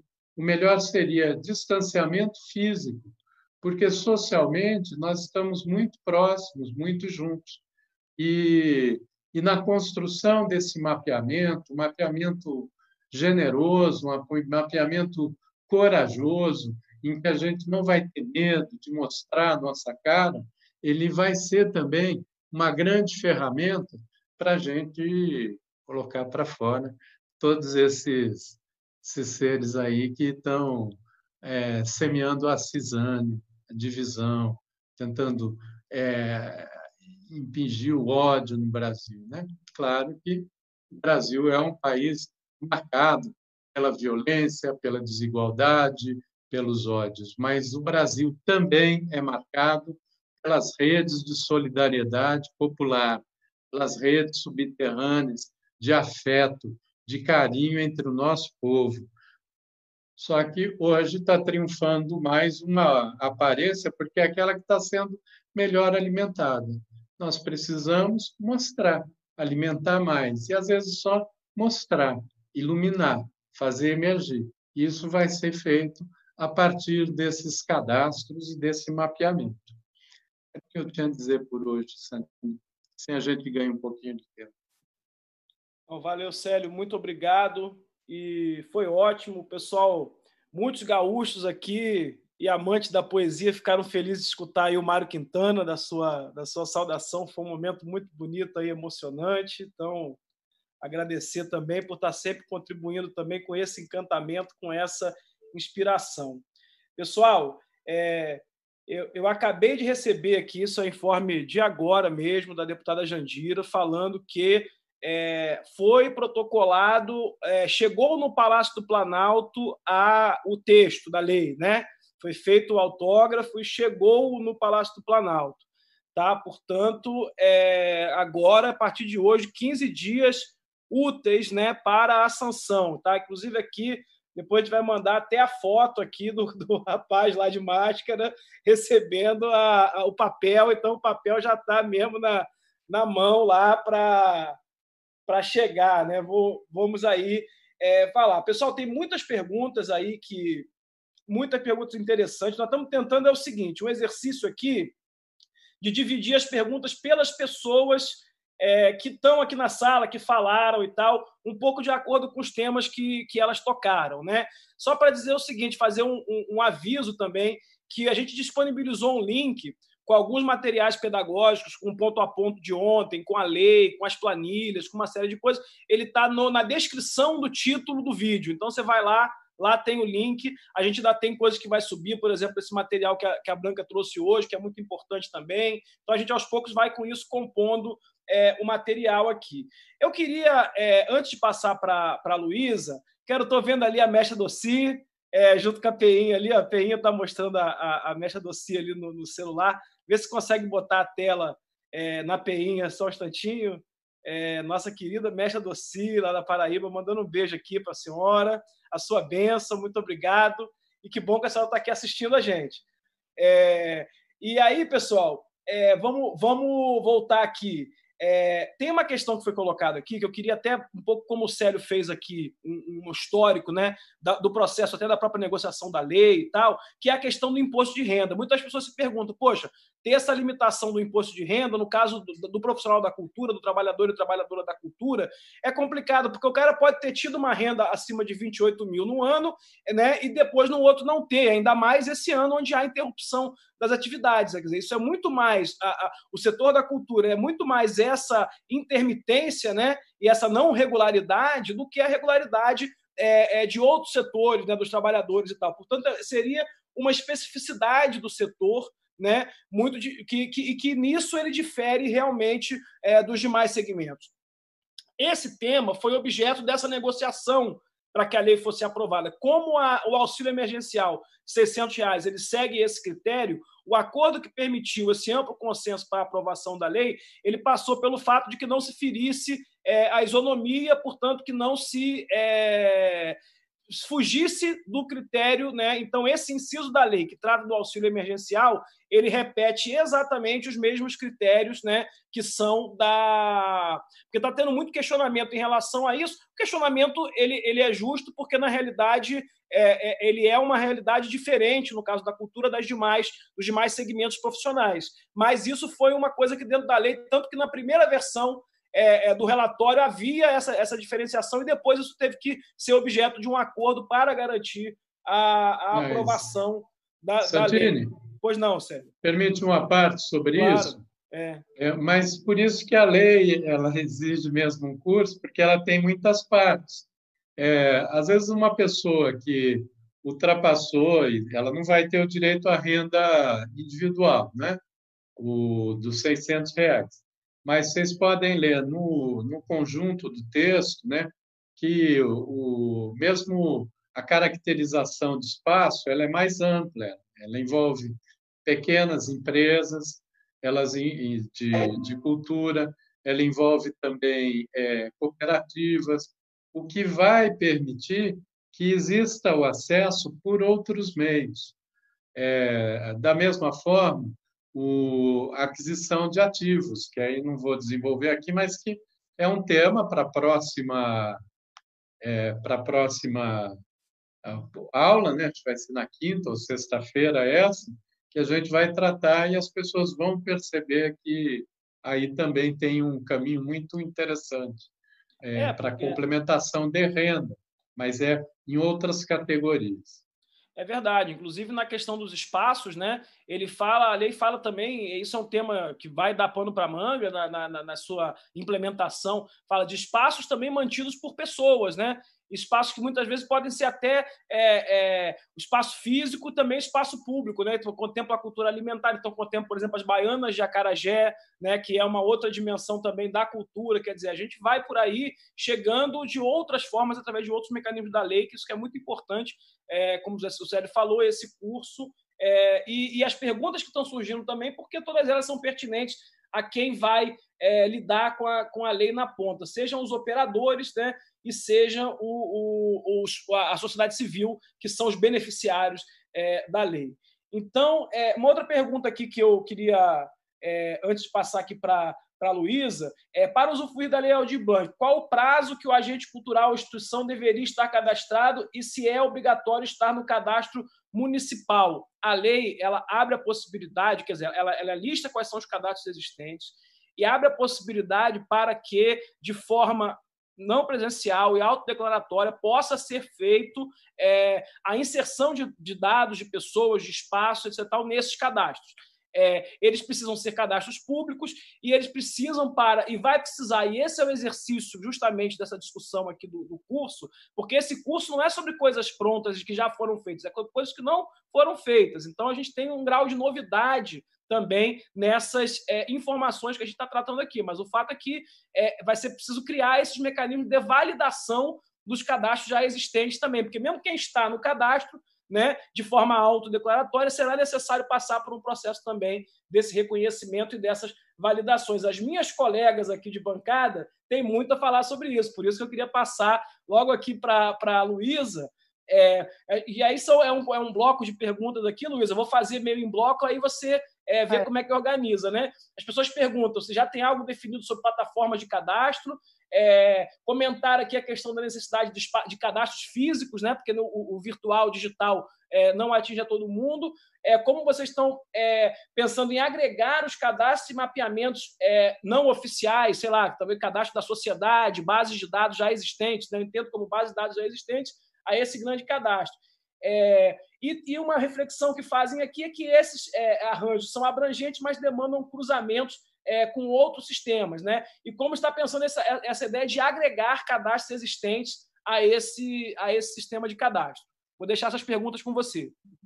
Tá, obrigada, Santini.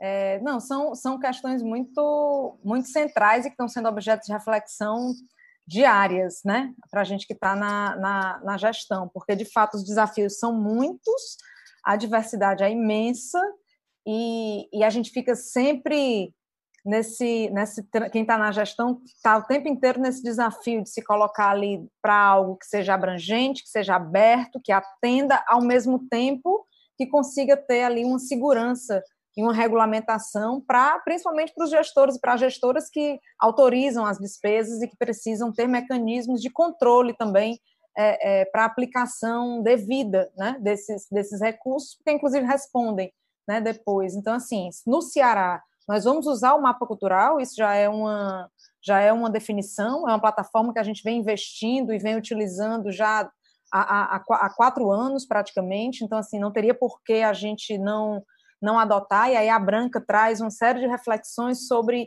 inclusive, a potência né, é, é, é dessa, dessa plataforma nessa perspectiva mais a médio e longo prazo. Então, assim, a gente, vai, a gente tem é, é, se dedicado aqui a investir e a desenvolver e a fortalecer o mapa cultural, né, para dar conta dessa, dessas necessidades e desses desafios que se colocam agora de forma rápida, emergente, né, vindos da, da da lei, da aprovação da lei de emergência cultural, e aí já celebrando e mandando boas energias né, pela entrega né, oficial aí a, da, da, do projeto de lei para a sanção presidencial. Né? Então, é, é, de fato, aqui isso já é uma definição nossa aqui no Estado, e já estamos, na verdade, dando capilaridade disso nessas articulações municipais. Né?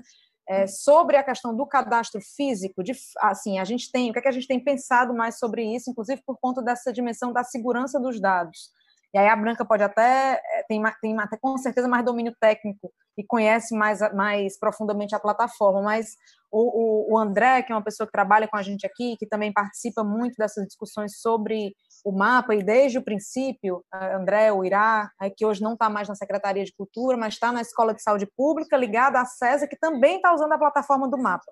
Então, hoje aqui no Estado, a gente já tem a Casa Civil a Secretaria de Saúde e a Secretaria de Cultura utilizando essa mesma plataforma. A gente está instituindo um comitê com esses três, com esses três instituições para fortalecer ainda mais esse processo de desenvolvimento. A gente tem uma modalidade que é do pesquisador, né? E essa pessoa ela pode cadastrar pessoas, né? Então ela pode reunir esses cadastros não oficiais e ela pode fazer essa inserção no sistema, na plataforma do mapa, de pessoas que, por acaso, não tenham acesso a internet ou a computador para fazer o seu próprio cadastro.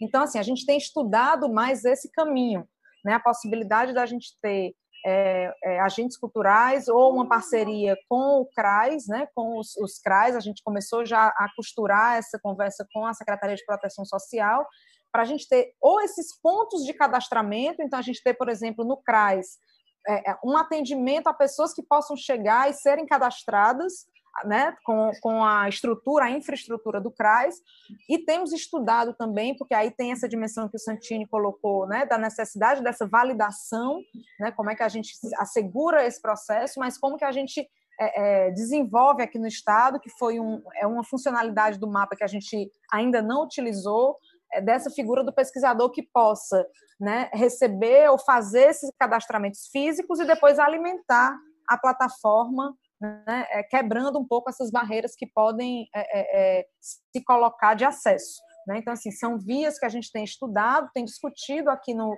aqui no Estado nesse sentido né, da realização de cadastros físicos, que, na verdade, isso seria um processo de cadastramento por terceiro, e aí esse terceiro ele precisa ser validado, precisa ser um agente né, que tem ali uma segurança por parte da gestão, né, que, e também daria conta desses cadastros não oficiais, porque a gente não tem como, através desse, a gente precisa oficializar esses cadastros. A gente pode até é, é, é, ter uma forma de receber e de agregar isso à, à plataforma do mapa, mas eles precisam entrar né, nos cadastros que estão lá, inclusive, com previsões no projeto de lei, né, que são esses cadastros que, que estão autorizados, né, pelo que coloca a lei, a, a, a, a validarem os agentes culturais e os espaços para o recebimento dos benefícios. Né? Então, assim, aqui no Estado a gente tem pensado nesses caminhos, tanto dessa parceria de busca ativa, como da possibilidade de desenvolver essa figura do pesquisador que pode inserir essas pessoas que, porventura, não tenham é, é, acesso. E sobre essa, essa, essa questão né, da, dessa relação entre a diversidade e essa necessidade aí de muitos cruzamentos, de, que aí o Célio também toca nisso né, na fala dele, a gente tem criado, assim, tem discutido essa linha, o, o que é que a gente vai quais são os dados que a gente vai buscar esses cruzamentos. Por exemplo, a gente precisa fazer um cruzamento com CPFs para saber se a pessoa recebe ou não recebe outro tipo de auxílio. Né? A gente não, e, e quais são as informações que a gente vai trabalhar com essa premissa da autodeclaração. Né? Então, é, é, o que é que o que é que a gente vai trabalhar com a autodeclaração da pessoa e vai confiar e vai é, é, é, é trabalhar dentro dessa linha e quais são as outras dimensões que a gente vai buscar parcerias com outros sistemas, e aí a gente tem falado aqui muito no CAD único e nesse banco, né, que parece que agora, inclusive, eu fiquei sabendo que as pessoas que, que a gente estava preocupado com relação ao cadastro, agora a renda básica, por estar centralizado na Caixa Econômica Federal. Mas parece que isso está agora no portal da transparência, a gente consegue ter acesso e consultar as pessoas que já receberam esse, esse auxílio de 600 reais liberado pelo governo federal. Né? Então, é, é, de fato, são, são desafios, né? Assim, as discussões elas demandam ali muitas, ainda muitas incertezas de como é que isso se operacionaliza de fato, né? Mas a gente acredita que é possível dentro dessa rede de parcerias com outros órgãos do Estado e assumindo também ali, em certa medida, alguns riscos para quem está na gestão, no sentido de trabalhar com a autodeclaração, na medida em que aquilo ali pode, é, é, a partir do momento em que a gente vai buscar muitos cruzamentos e muitas confirmações, isso do ponto de vista operacional pode inviabilizar o processo, né? Porque a gente vai muito possivelmente vai ter um volume. A gente a gente lançou aqui no Ceará um edital de 400 selecionar 400 produtos audiovisual para para difundir nas plataformas, né, como uma primeira ação aí em resposta ao início da pandemia. Nós tivemos 1.800 inscritos. Então, imagine só quantos nós teremos né, para um, uma renda básica ou para um subsídio a espaços. Né? Então, é, operacionalmente, a gente tem sempre que pensar nessa, nessa perspectiva e não criar ciladas para nós mesmos, né? no sentido de, de encontrar formas onde a gente tem essa validação segura de quem está dentro dos condicionantes da lei, ao mesmo tempo não comprometendo né, a abrangência, a diversidade né, e, e, e a facilidade de acesso que a gente precisa ter para chegar em quem a gente quer chegar. Né? Então, eu acho que é um pouco esse meio termo e tem sido essas um pouco as discussões que a gente tem feito aqui no estado do Ceará e também no espaço do Fórum Nacional, que a gente tem construído aí sinergias muito importantes para a gente ter essa implementação articulada, integrada por todos os estados do, do, do Brasil. Então, acho que é isso, Santini. Não sei se tem mais alguma, alguma questão, mas acho que, de uma forma geral, é, é, são, são as questões que eu posso trazer aqui para o debate. Ótimo, Luísa, muito bom. É importante a gente ter é, esses diferentes olhares né, é, do, da gestão pública e também da sociedade civil. Então, por isso, queria passar aqui para o Leandro.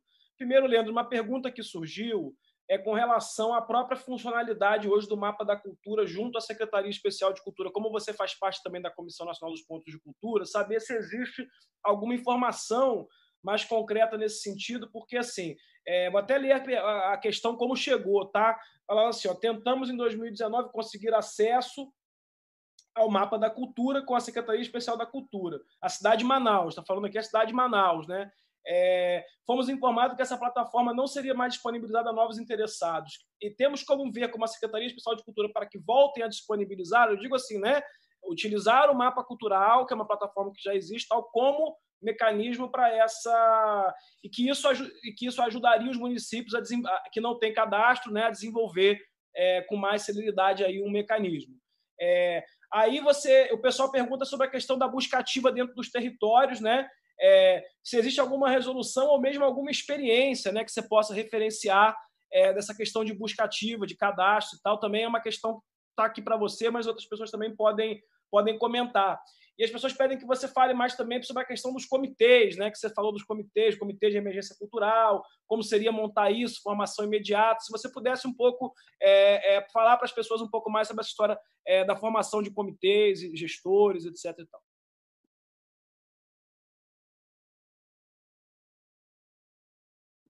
Abre teu microfone aí.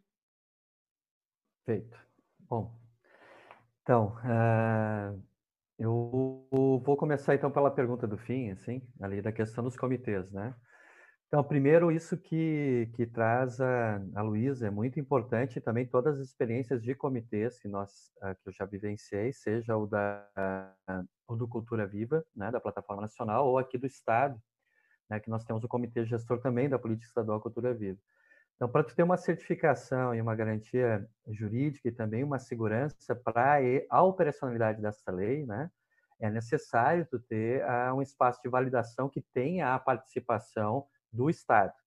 Aí a, a, dimensão que for do Estado, se é do município, se é administração municipal, se é administração estadual, né, se quer compor também, às vezes com legislativo local, né, que também uh, coopera nesse aspecto. Então, assim, é fundamental que tenha as duas, as duas, as duas frentes. Então, a legitimidade social das redes culturais, que depois eu vou estar falando um pouco da busca ativa, então, assim, que colaboram com reconhecimento e trajetória e também a, a, o mapeamento, né, muitas vezes, eh, de conseguir trazer e, e levar a informação às bases. Então, a, as redes, eh, sejam conselhos mas fóruns de cultura, rede do pontos de cultura ou do enfim, que consigam, que tenham dentro dos arranjos, claro que cada estado e município tem uh, pesos distintos dessas redes. Então, é uma leitura que ela tem que ser feita já de imediato a partir da, da realidade local, né? E tem que procurar, então, o que, que eu sugiro na questão do comitê de formação? Ele tem que ser formado compondo a administração pública da área da cultura com a sociedade civil porque essa legitimação vai, vai esbarrar essa questão do, dos recursos. Existe uma necessidade né, de um amparo. Nós queremos desburocratizar, queremos ser céleres, mas queremos ter essa coisa que também a Luísa reforçou muito, essa coisa de médio e longo prazo. Se transformar numa ferramenta extremamente importante de gestão e de dimensionamento de futuras ah, aportes e, e, e construções das políticas culturais. Então, o comitê ele pode ser uma iniciativa tomar essa parte ativa da sociedade civil, mas de imediato buscar aquele a, a, a parte do estado mais próxima, né? Se é um município, então é um município, né? Então isso é importante. Então isso é a primeira questão dos comitês emergenciais. Ele precisa ter esse esse lastro também institucional do estado compondo ali por causa da questão da validação. A busca ativa, eu acho que tem experiências mais ricas, elas estão ligadas aí muito à, à questão, por exemplo, quilombola, né? Toda, toda a questão do, dos territórios né? E, e, e, dos movimentos sociais, a questão de organizações de feiras na área da economia solidária. Então, assim, a busca ativa, ela se dará a partir muito das redes da sociedade civil, né? Elas que vão ativar esse processo e elas têm um, um caminho. Então, ah, o, que, o que dá para... Não existe, assim, um uma, como dizer assim, uma, uma normativa nacional e uma experiência mais efetiva. As comunidades, tanto indígenas quanto, por exemplo, as comunidades territoriais e, e, e, e de identitárias ou de povos tradicionais têm a maior experiência nesse aspecto de conseguir compreender essa relação no território. E, efetivamente, a sociedade civil, a partir daquilo que ela constrói de espaços de, de, de defesa de direitos. Né? Então, e num outro aspecto, sim, a área da assistência social no meio urbano, ela muitas vezes colabora num processo ou espaços onde, por exemplo, tu teve experiências de democracia participativa, né? Onde tu teve orçamento participativo, coisas territoriais que desenvolveram processos de identificação de demandas e, e também de grupos de participação por luta pelo direito à moradia, ali tu tem muita muita experiência, mas isso realmente é um processo muito local.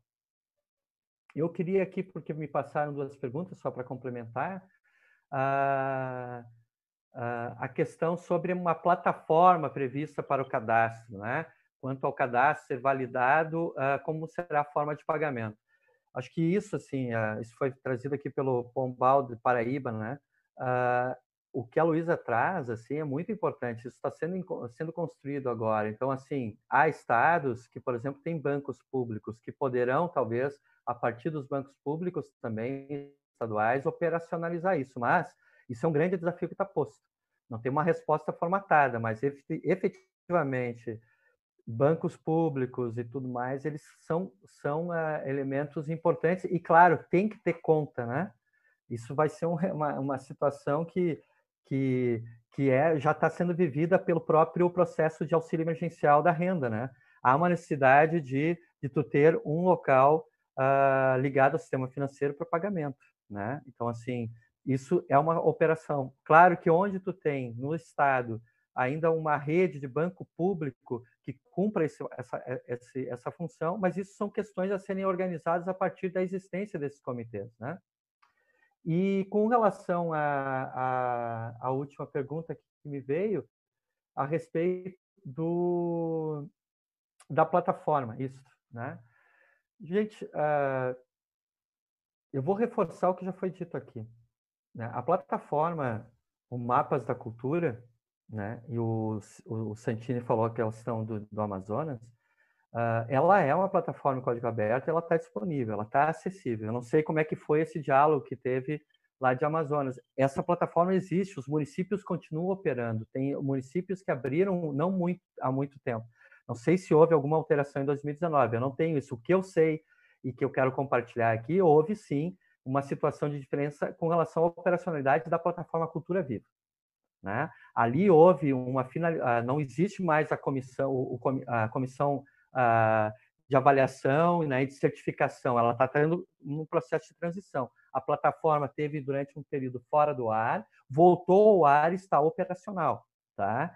Então, assim, com relação ao mapas da cultura, ela é uma plataforma que está ativa, está disponível, e, e, e, eu queria reforçar muito nesse aspecto aqui, que também o Célio trouxe, a Branca trouxe também, que é assim, vamos pensar também, além da operacionalidade da lei do Aldir Blanc, pensar em médio e longo prazo. Então, retomar esse processo de ter um dimensionamento da, da, dos espaços culturais, né? esse mapeamento, a, a, plataforma Cultura Viva é a grande base unificadora de dados hoje, a plataforma Cultura Viva, desculpa, o Mapas da Cultura, é a grande potência que nós temos e que nós temos que, eu acho que aí, uh, a Luísa, e finalizo aqui, uh, os gestores culturais dos estados são grande, os nossos grandes aliados nesse aspecto de manter esse espaço e essa, essa plataforma ativa, tanto a cultura viva nacional como o Mapas da Cultura, mostrar a importância, isso é um patrimônio do Estado brasileiro enquanto federação. Então, manter isso ativo, os gestores estaduais, que têm esse fórum extremamente ativo e operante, estão colaborando agora,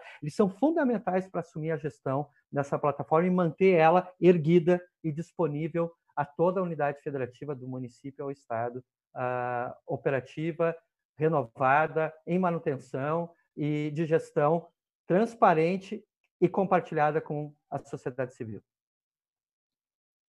Muito bom, Leandro. É até importante falar isso aí, porque é, a gente está recebendo muita pergunta sobre essa questão, né? E até tem a ver com as perguntas que eu vou trazer aqui para a Branca, é, para Cláudia Schulz aqui. É, Primeiro, é, Branco, interessante você também, o pessoal comenta sobre as plataformas existentes, né? Sempre é, é, é muitas questões se repetem em torno dessa questão. Como é, trabalhar com as plataformas existentes, com outras bases de dados existentes no é, próprio é, governo federal. A gente tem aí o cadastro de economia solidária, tem aí outras plataformas também, né?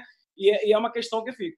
E uma pergunta, claro que você é, não está nesse momento como gestora, mas se você, eu, eu, te pergunto assim, talvez num exercício de, é, enfim, de, de, especular, né? Se você acha que é, o modelo da rede Cultura Viva e o, e o SNIC, ou como o modelo de Cultura Viva, o modelo do SNIC, poderiam ser base para a implementação é, da Lei Aldir Blanc?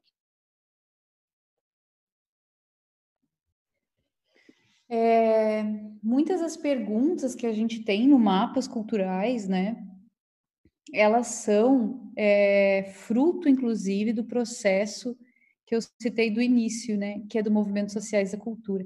O mapas cultural ele surge dos quatro simulacros, né? Então, e aí, quem não conhece a história dos simulacros que a gente está falando aqui, quando, quando se tem um encontro de vários movimentos da cultura e surge o movimento social das culturas, a gente falava muito sobre a questão da economia, a questão da formação livre, a questão da comunicação e da articulação política, né, que são eixos fundamentais aí, assim, para que qualquer grupo coletivo, né, sobreviva. São coisas que a gente sabe que são muito inerentes e orgânicas mesmo para que a gente possa fazer com que nossos projetos se desenvolvam dentro de uma outra lógica. Então, o próprio mapas culturais, ele surge como também junto, né, com um acúmulo dessa inteligência. E o SNIC e a própria plataforma bebem da mesma fonte. Né? Então, a gente, de uma certa forma, é, enfim, a gente dando uma hackeada dentro do governo, né? A gente implementa dentro do governo o embrião do que somos nós mesmos aqui nessa reunião. Então, muitas das coisas que estão enquanto a dados, né, enquanto estrutura de dados que estão colocadas dentro desses tipos de cadastros, passam pelas nossas digitais todas. Então, eles vão ter sim pontos de convergência de informações, né? A gente precisa é, realmente consolidar a base desses cadastros, né? Fazer com que a gente tenha um push, né? A gente consiga puxar tudo isso para um sistema que, né, que faça essas convergências, tanto do, do lugar do CPF, para a gente poder ter uma análise, e a parte do CPF a gente já sabe que toda a receita já tem todo, todos esses dados, por exemplo, então, inerentemente, a gente vai ter que fazer um diálogo com essa, com, com, com essa instância também, ou não, ou a gente vai entender que isso vai ser dentro do Estado ou do município, mas essas bases de dados elas já existem, né? E até mesmo as próprias foi colocado aqui a questão das bases de dados que a sociedade civil tem, né? A, a, gente é detentor, né? Vários de nós aqui somos detentores de bases de dados, né? E somos guardiãos, inclusive, dessas bases, né? Então, isso é uma, isso é um ponto mesmo também que é de se debater, né? Porque aí tá um, uh, tá um histórico também, né? Carrega aí é, muitas pessoas que talvez não, não vão estar tendo acesso. Então, acho que também tem pontos de convergência. E a, a questão da opção, né, é isso, assim, no meu humilde ponto de vista aqui, né, é, o Mapas Culturais, ele foi utilizado, foi fortalecido e fomentado. A gente sabe que, tecnicamente, existem muitos desafios para o Mapas, né, porque ele não tem uma boa usabilidade, a gente sabe das dificuldades que as pessoas enfrentam para usar ele, enfim porque é inerente mesmo a um processo de construção, do desenvolvimento de um software, que foi inclusive feito por coletivos, né, teve o HackLab à frente desse movimento, depois outras instâncias de governos, enfim, e hoje a gente vai dando outros saltos, né, então eu visualizo mesmo, assim, por pelo, diagnóstico que eu tiro dentro dessa rede federativa, da qual eu participei em alguma instância, é, muitos governos utilizam-se do mapas, né, ele é um ponto de partida, ele já é um acúmulo, né? A questão mesmo, um tempo atrás a gente reunia, inclusive, com o, com o André, que a, que a Luísa citou aqui, né? E com a equipe de desenvolvimento do Ceará, que é uma das equipes que mais também fortaleceu o desenvolvimento dessa tecnologia. Né? E a gente inclusive falava assim, é uma tecnologia que está, é, enquanto código, ela é muito velha, a gente precisa renovar, né? A gente precisa começar a criar um novo código dela, porque já vai também batendo nos limites, né, tecnológicos daquele, daquele processo. Mas enquanto funcionalidade, ele funciona super bem, né? Assim, tipo, ele está cumprindo com a missão dele. Né? Claro que a gente pode melhorar muita coisa, com certeza. Inclusive, a gente aqui da mídia ninja, a gente reestudou todo o mapas, a gente redesenhou toda a navegação e usabilidade dele, enfim, isso foi feito uma maratona no ano passado, tentando também contribuir com esse lugar. Né? Então, eu acho que a, o ponto de sabedoria está da gente conseguir realmente olhar aquele estado da arte e entender juntos, né, qual é o caminho que se toma mas sabendo que já tem um apontamento inicial, né? E gente, o mapas culturais, ele é uma aplicação que todo o governo do município e do estado pode fazer de forma gratuita. Né? Se, por exemplo, o governo do Ceará, e também Luísa pode me corrigir, mas se eles já estão fazendo né, uma estratégia nesse sentido, ela é uma estratégia escalável. Né? Com certeza vai ter ali, digamos, uma implementação dentro de um recorte de um Estado, mas a gente pode entender que essa, essa estratégia talvez possa ser também compartilhada e escalada para os outros estados, né?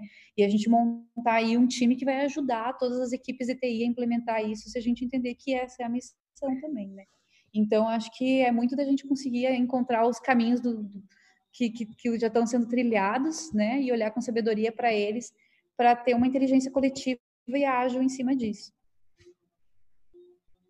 Branca, muito obrigado. Quero dizer que eu parei aqui para prestar muita atenção e você falou coisas aí que eu não sabia e está sendo muito bom esse processo desse curso mesmo, desse aprendizado, porque é um aprendizado para todos nós que, que, que estamos aqui e acho que você fez uma fala agora muito importante, que, que ela vai assim, né, ela responde, pelo menos é, é, ajuda na inquietação de várias pessoas hoje que pensam né, por onde começar, como fazer, né, quer dizer, entender que o mapa é, ele tem essa construção, que é uma construção que vem da sociedade, né, e que é uma plataforma, como o Leandro também já colocou, ela, ela tem ela é um código aberto, ela está disponível, ela pode ser utilizada. Então, acho que é muito importante que a gente consiga também é, primeiro disseminar essa informação, né? E depois reativar essa rede de pessoas que pode ajudar isso em muito no processo dos estados e municípios. Eu estou vendo aqui no chat muita gente da cultura digital, é até complicado você fala o nome e não fala outros, mas eu vi aqui o Tiago Escárnio, eu vi aqui outras pessoas que estão falando, que estão é, é,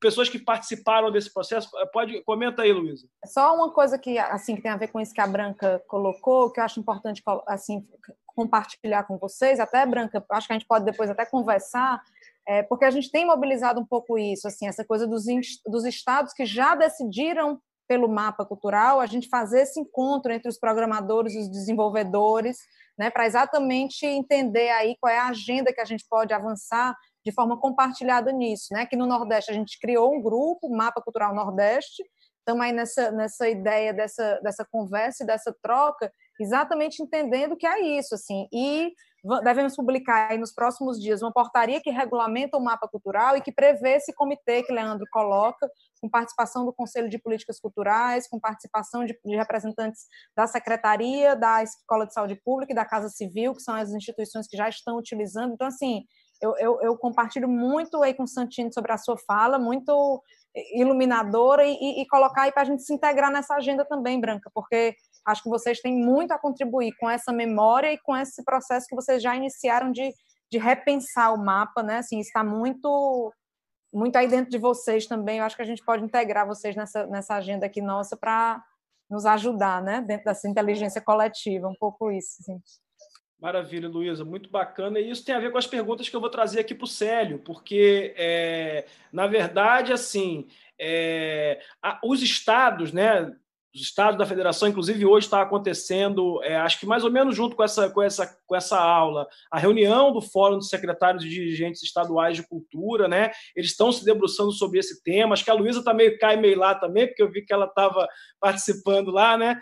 Então, é, eu acho que é bacana assim, perceber que acho que os estados estão caminhando para isso. A realidade dos municípios é uma realidade mais complexa no Brasil, porque nós estamos falando de ordens de grandeza muito distintas, né? E estamos falando de diferentes níveis, né?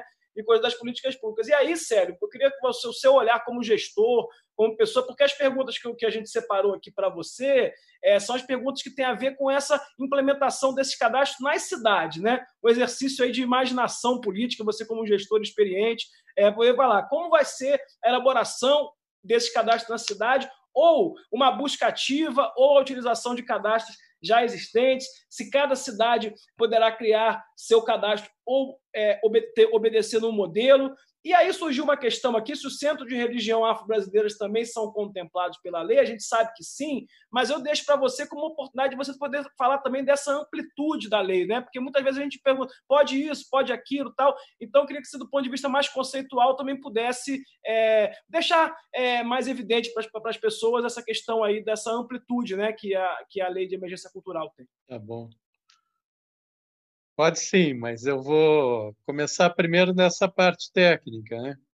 É, o importante é ter um cadastro, que seja numa folha de papel ao máximo. Não sei se o pessoal usa hoje. Né? Claro que estou aqui dando um exemplo estranho, um exemplo extremo, mas o importante é ter o cadastro, é, é identificar, é fazer a busca ativa. Né? A própria lei é uma lei de. Se fosse pesquisa, seria uma pesquisa-ação, né? Então, aqui é uma lei-ação, né? Ela está sendo implantada. E olhem que, que coisa é, inédita, né? Ela, ela tem uma forte presença da sociedade civil é, e, na verdade, a execução ela vai ser pelos executivos municipais e estaduais. Alguns estão aqui, mas outros não. E onde não está, nós vamos ter que suprir essa falta. Então, é isso mesmo. É, quem, quem entra na lei, né? Agora, é claro que é o que a Luísa a Branca que falou. É, há muitos sistemas já prontos, então o ideal é que compartilhe.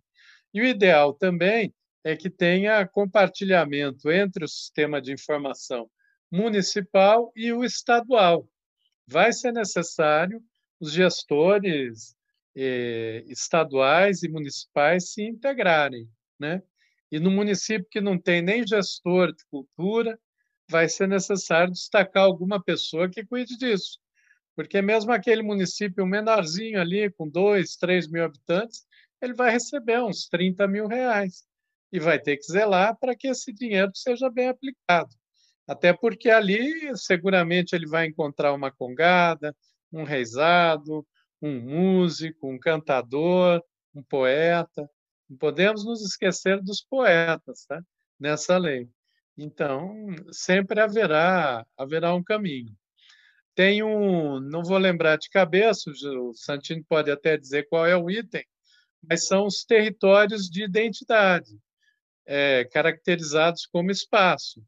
É, pode ser um teatro independente, como eu disse, uma escola de dança de salão, uma escola de artes visuais, um ponto de cultura, e pode ser também um coreto, pode ser a sombra de uma árvore, e mais que isso, um território, num quilombo, é, um território de identidade com uma aldeia indígena. Aliás, eu mudei porque eu tive que pôr a, o meu computador, laptop aqui na, na tomada, né? E aqui é uma obra lá do Ziaualapiti, né? Que é referente ao Quarupi, que é esse tronco que da, da ressurreição, né? E do luto, né? Que os indígenas do Alto do Xingu fazem, né? Essa seu grafismo do Quarupi, né? Então lá é o é a aldeia o espaço cultural. Eles ficam é, o Xingu está vinculado ao município de Canarana, em Mato Grosso. O município de Canarana vai ter que dar conta também do território dos Iaualapiti, e assim sucessivamente.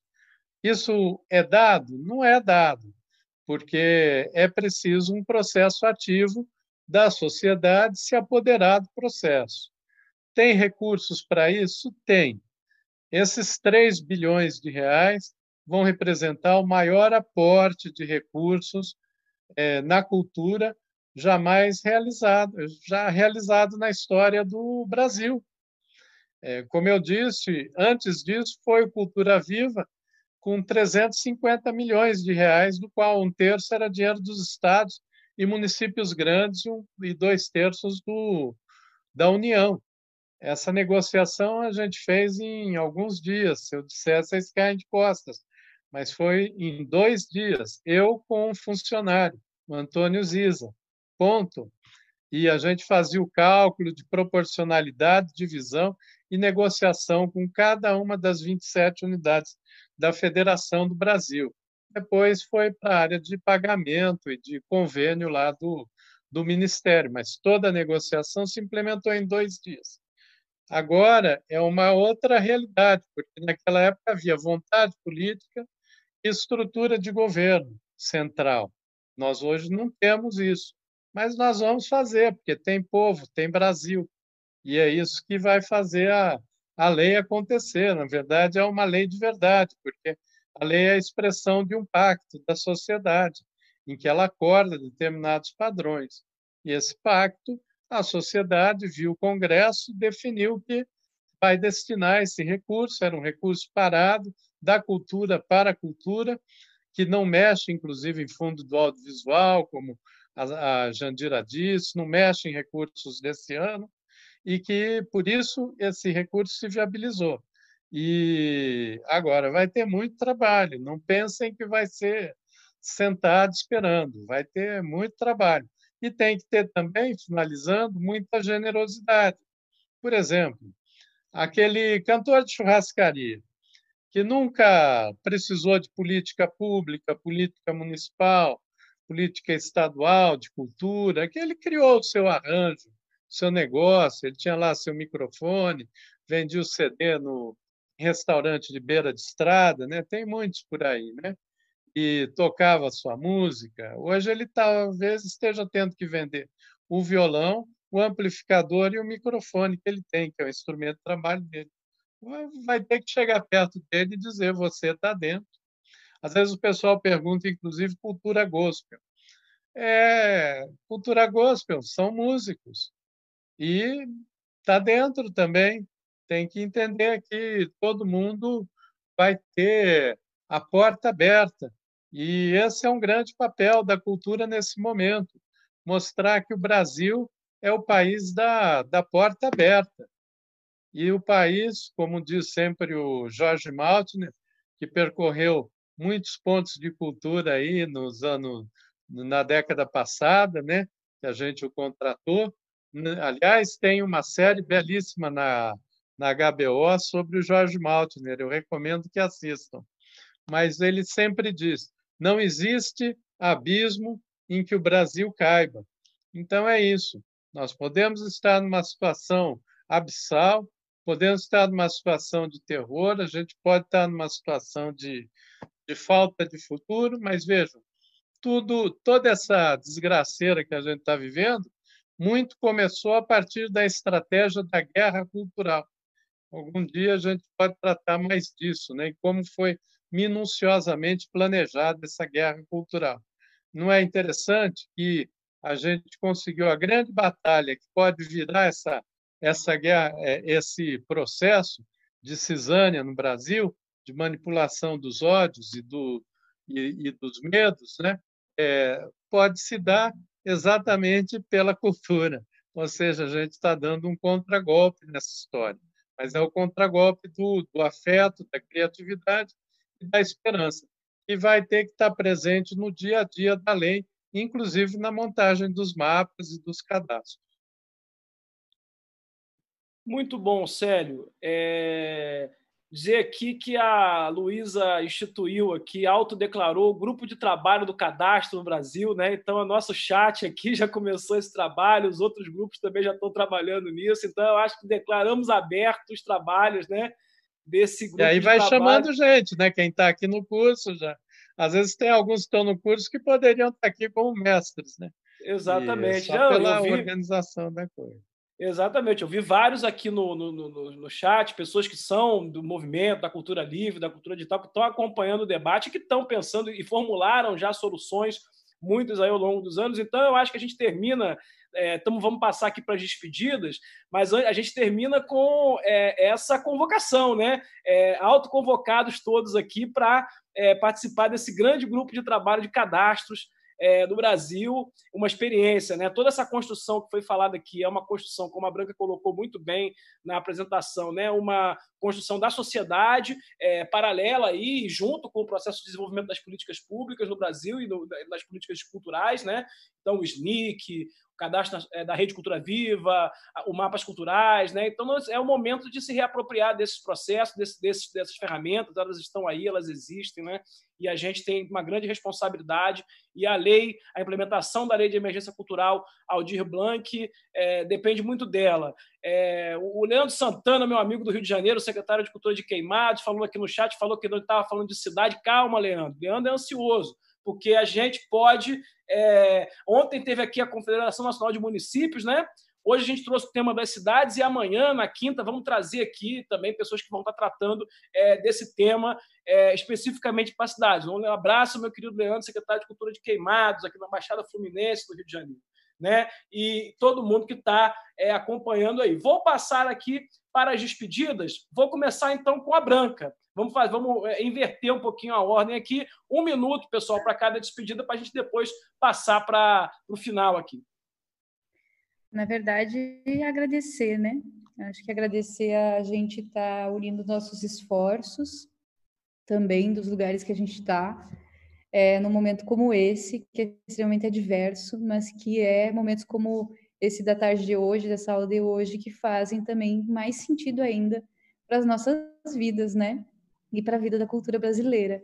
Então, eu agradeço todos os companheiros e companheiras também que tiveram nessa sala aqui, que a gente está numa salinha aqui, no, no, no, backstage aqui, trocando ideia, e agradecer também é, a todos que participaram, enfim, fico muito feliz também de poder contribuir, a gente da Mídia Ninja Fora do Eixo também aqui no, no suporte do que a gente consegue estar tá operando. Enfim, né, essa metodologia griou aí, que arrasa nosso coração, né, e que bate tão forte, faz com que a gente tenha ainda mais vida. Então, muito obrigada mesmo, eu só posso agradecer. Branca, muito obrigado, fiquei muito feliz também, porque a gente tinha tempo que eu não te via também, e a gente lembrar essa experiência, né, que a gente viveu aí é, nesse processo da regulamentação da Lei Cultura Viva, um momento muito importante aí, de muito aprendizado, e você fez parte aí dessa história e tem, cumpriu um papel muito importante aí nessa história do Cadastro Nacional dos Pontos de Cultura, na regulamentação é, da Lei Cultura Viva. Então, sempre é muito importante também a gente fazer também esse reconhecimento, né? porque às vezes as pessoas que estão aí, é, é, que trabalharam fazendo a história acontecer por dentro. Né? Então, foi muito importante. Queria, não, é, é, antes de passar aqui para o Leandro, fazer apenas o registro e, mais uma vez, o agradecimento né, a nossa louvação griot, nossos louvadores griots, apenas registrar né, é, em função do tempo aqui, a presença deles aqui, a presença da Luciana Meirelles, do Sumário Santana, da Peinha e do Márcio, que volta daqui a pouco, mas daqui a pouco eu passo para passo aqui agora para o Leandro para a sua despedida. Então, primeiro respondendo já, aceitando e sentindo muito feliz de poder participar do grupo de trabalho já. Né? E muito por isso né, a importância de ter essa coisa da sociedade civil reconhecida no mais uma legislação. Célio, essa trajetória, Santini, Branca, Márcio, né, todos aqui presentes, Peinha, essa é uma trajetória que a Cultura Viva trouxe muito forte para uma realidade nova da política cultural e isso é isso é revolucionário. Então é muito importante, então a Luísa que está aí na sala poder transmitir muito isso para os gestores estaduais da, do empenho e do, e, do, e do conhecimento livre do código aberto, né, que está presente na plataforma uh, Mapas Culturais e que ela se comunica com a da Cultura Viva, isso mesmo, né, Branca? Né? Sneak, está tudo aberto ali e tu tem os layers. E eu queria fazer um registro muito especial, um agradecimento enorme mesmo, assim, a essa, enfim, a louvação, a, a metodologia, a ambiência aqui que se cria, e sumário, assim, ó, muitíssimo obrigado, né? Agradecer demais, foi foi lindo demais, é muito emocionante. Tira às vezes um pouco a gente do eixo assim, mas uh, é fundamental, aquece demais a, a a dedicação que a gente tem, né? Eu sou um fazedor de cultura, tô, tenho 15 anos nessa caminhada aí com vários esses companheiros que estão aqui e a gente se encanta cada vez mesmo na diversidade, tá? Então, muitíssimo obrigado, gente.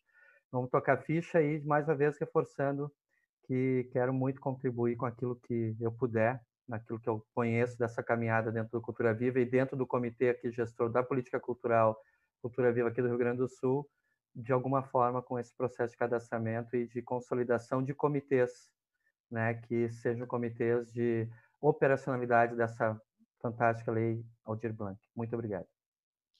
Maravilha, Leandro. Muito obrigado também pela sua participação, pela sua contribuição. Pessoal, só avisar que a Luísa, ela estava, a gente explicou, né? Está tendo hoje também a reunião né, do Fórum é, de Secretários e Dirigentes Estaduais de Cultura. Então, é, a Luísa estava um pé lá, um pé cá, participou aqui, agora voltou a participar lá. Está sendo uma reunião muito importante, porque você vê, nós estamos aqui nesse momento reunindo né, gestores da sociedade e eles também se debruçando sobre o mesmo tema, né? Sinal que é sério e que a hora é essa. Eu queria mandar aqui um recado de, é, de novo aqui é, para quem entrou agora, tá? A lei Aldir Blanc, ela foi entregue, foi protocolada no Palácio do Planalto. Isso significa que o prazo de 15 dias úteis começou a correr hoje. Né? É preciso colocar aí, levantar a hashtag sanciona lei Aldir Blanc, né? Hashtag sanciona lei Aldir Blanc. Então, Vamos começar já, pessoal, a subir essa hashtag aí, a soltar essa mobilização. Agora a gente precisa fazer, porque a gente já sabe que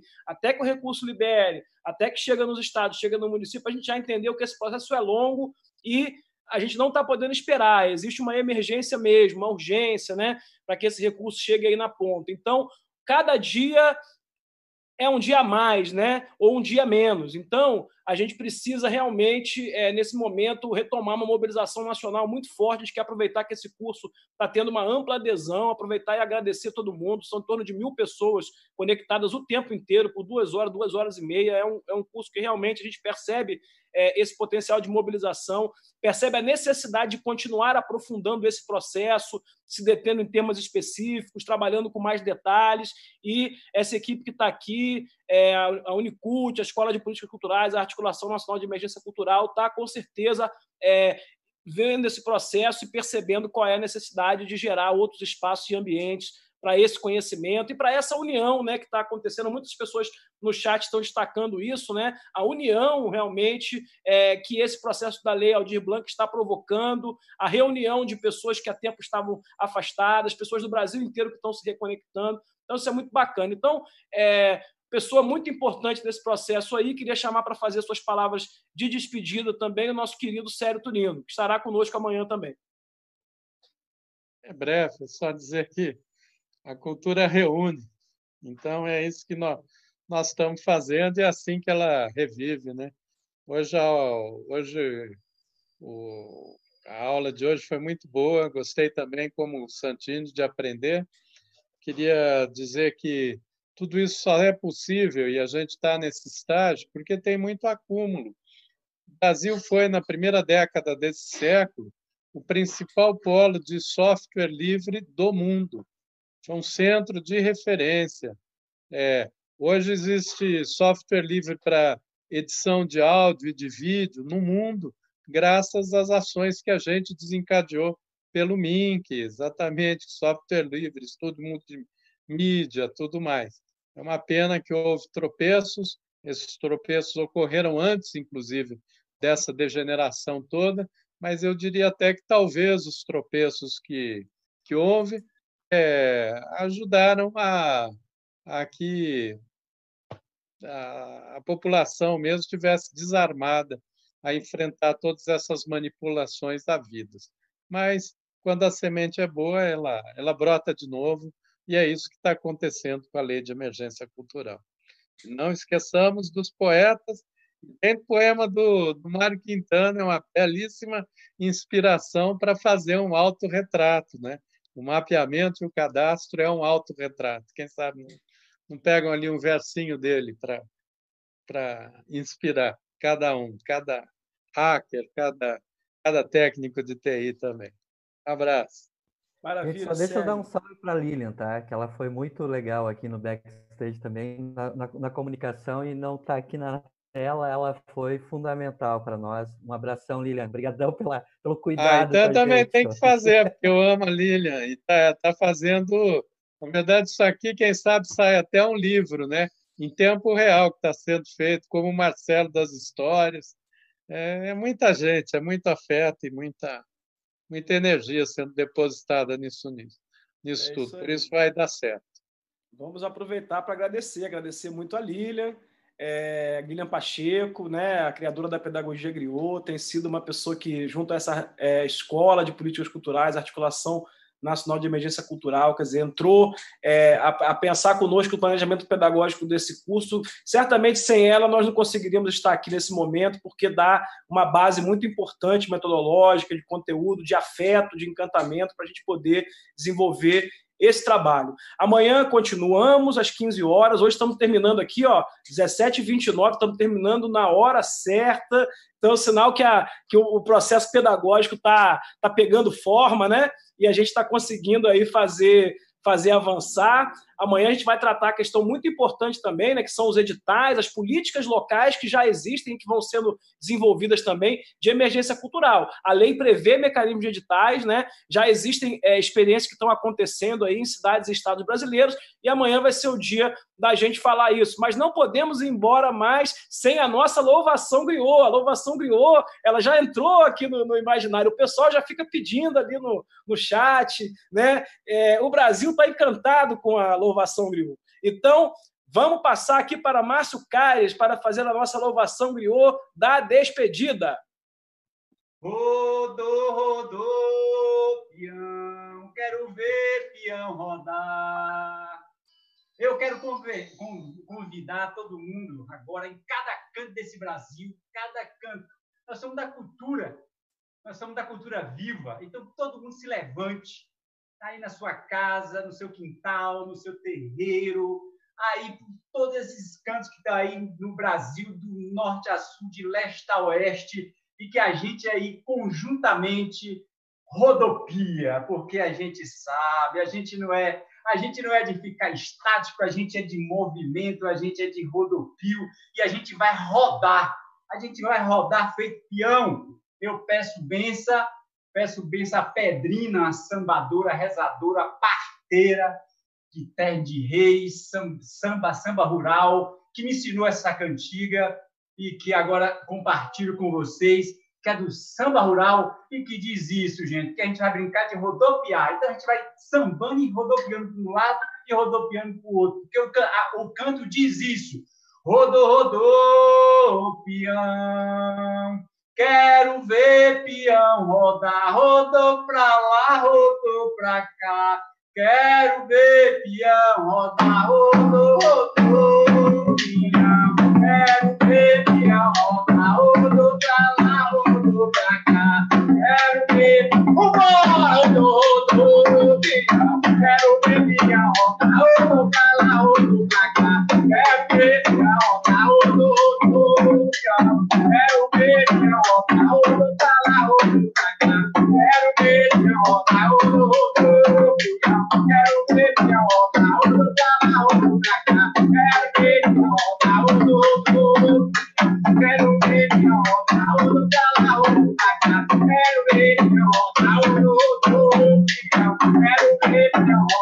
Rodou, peão.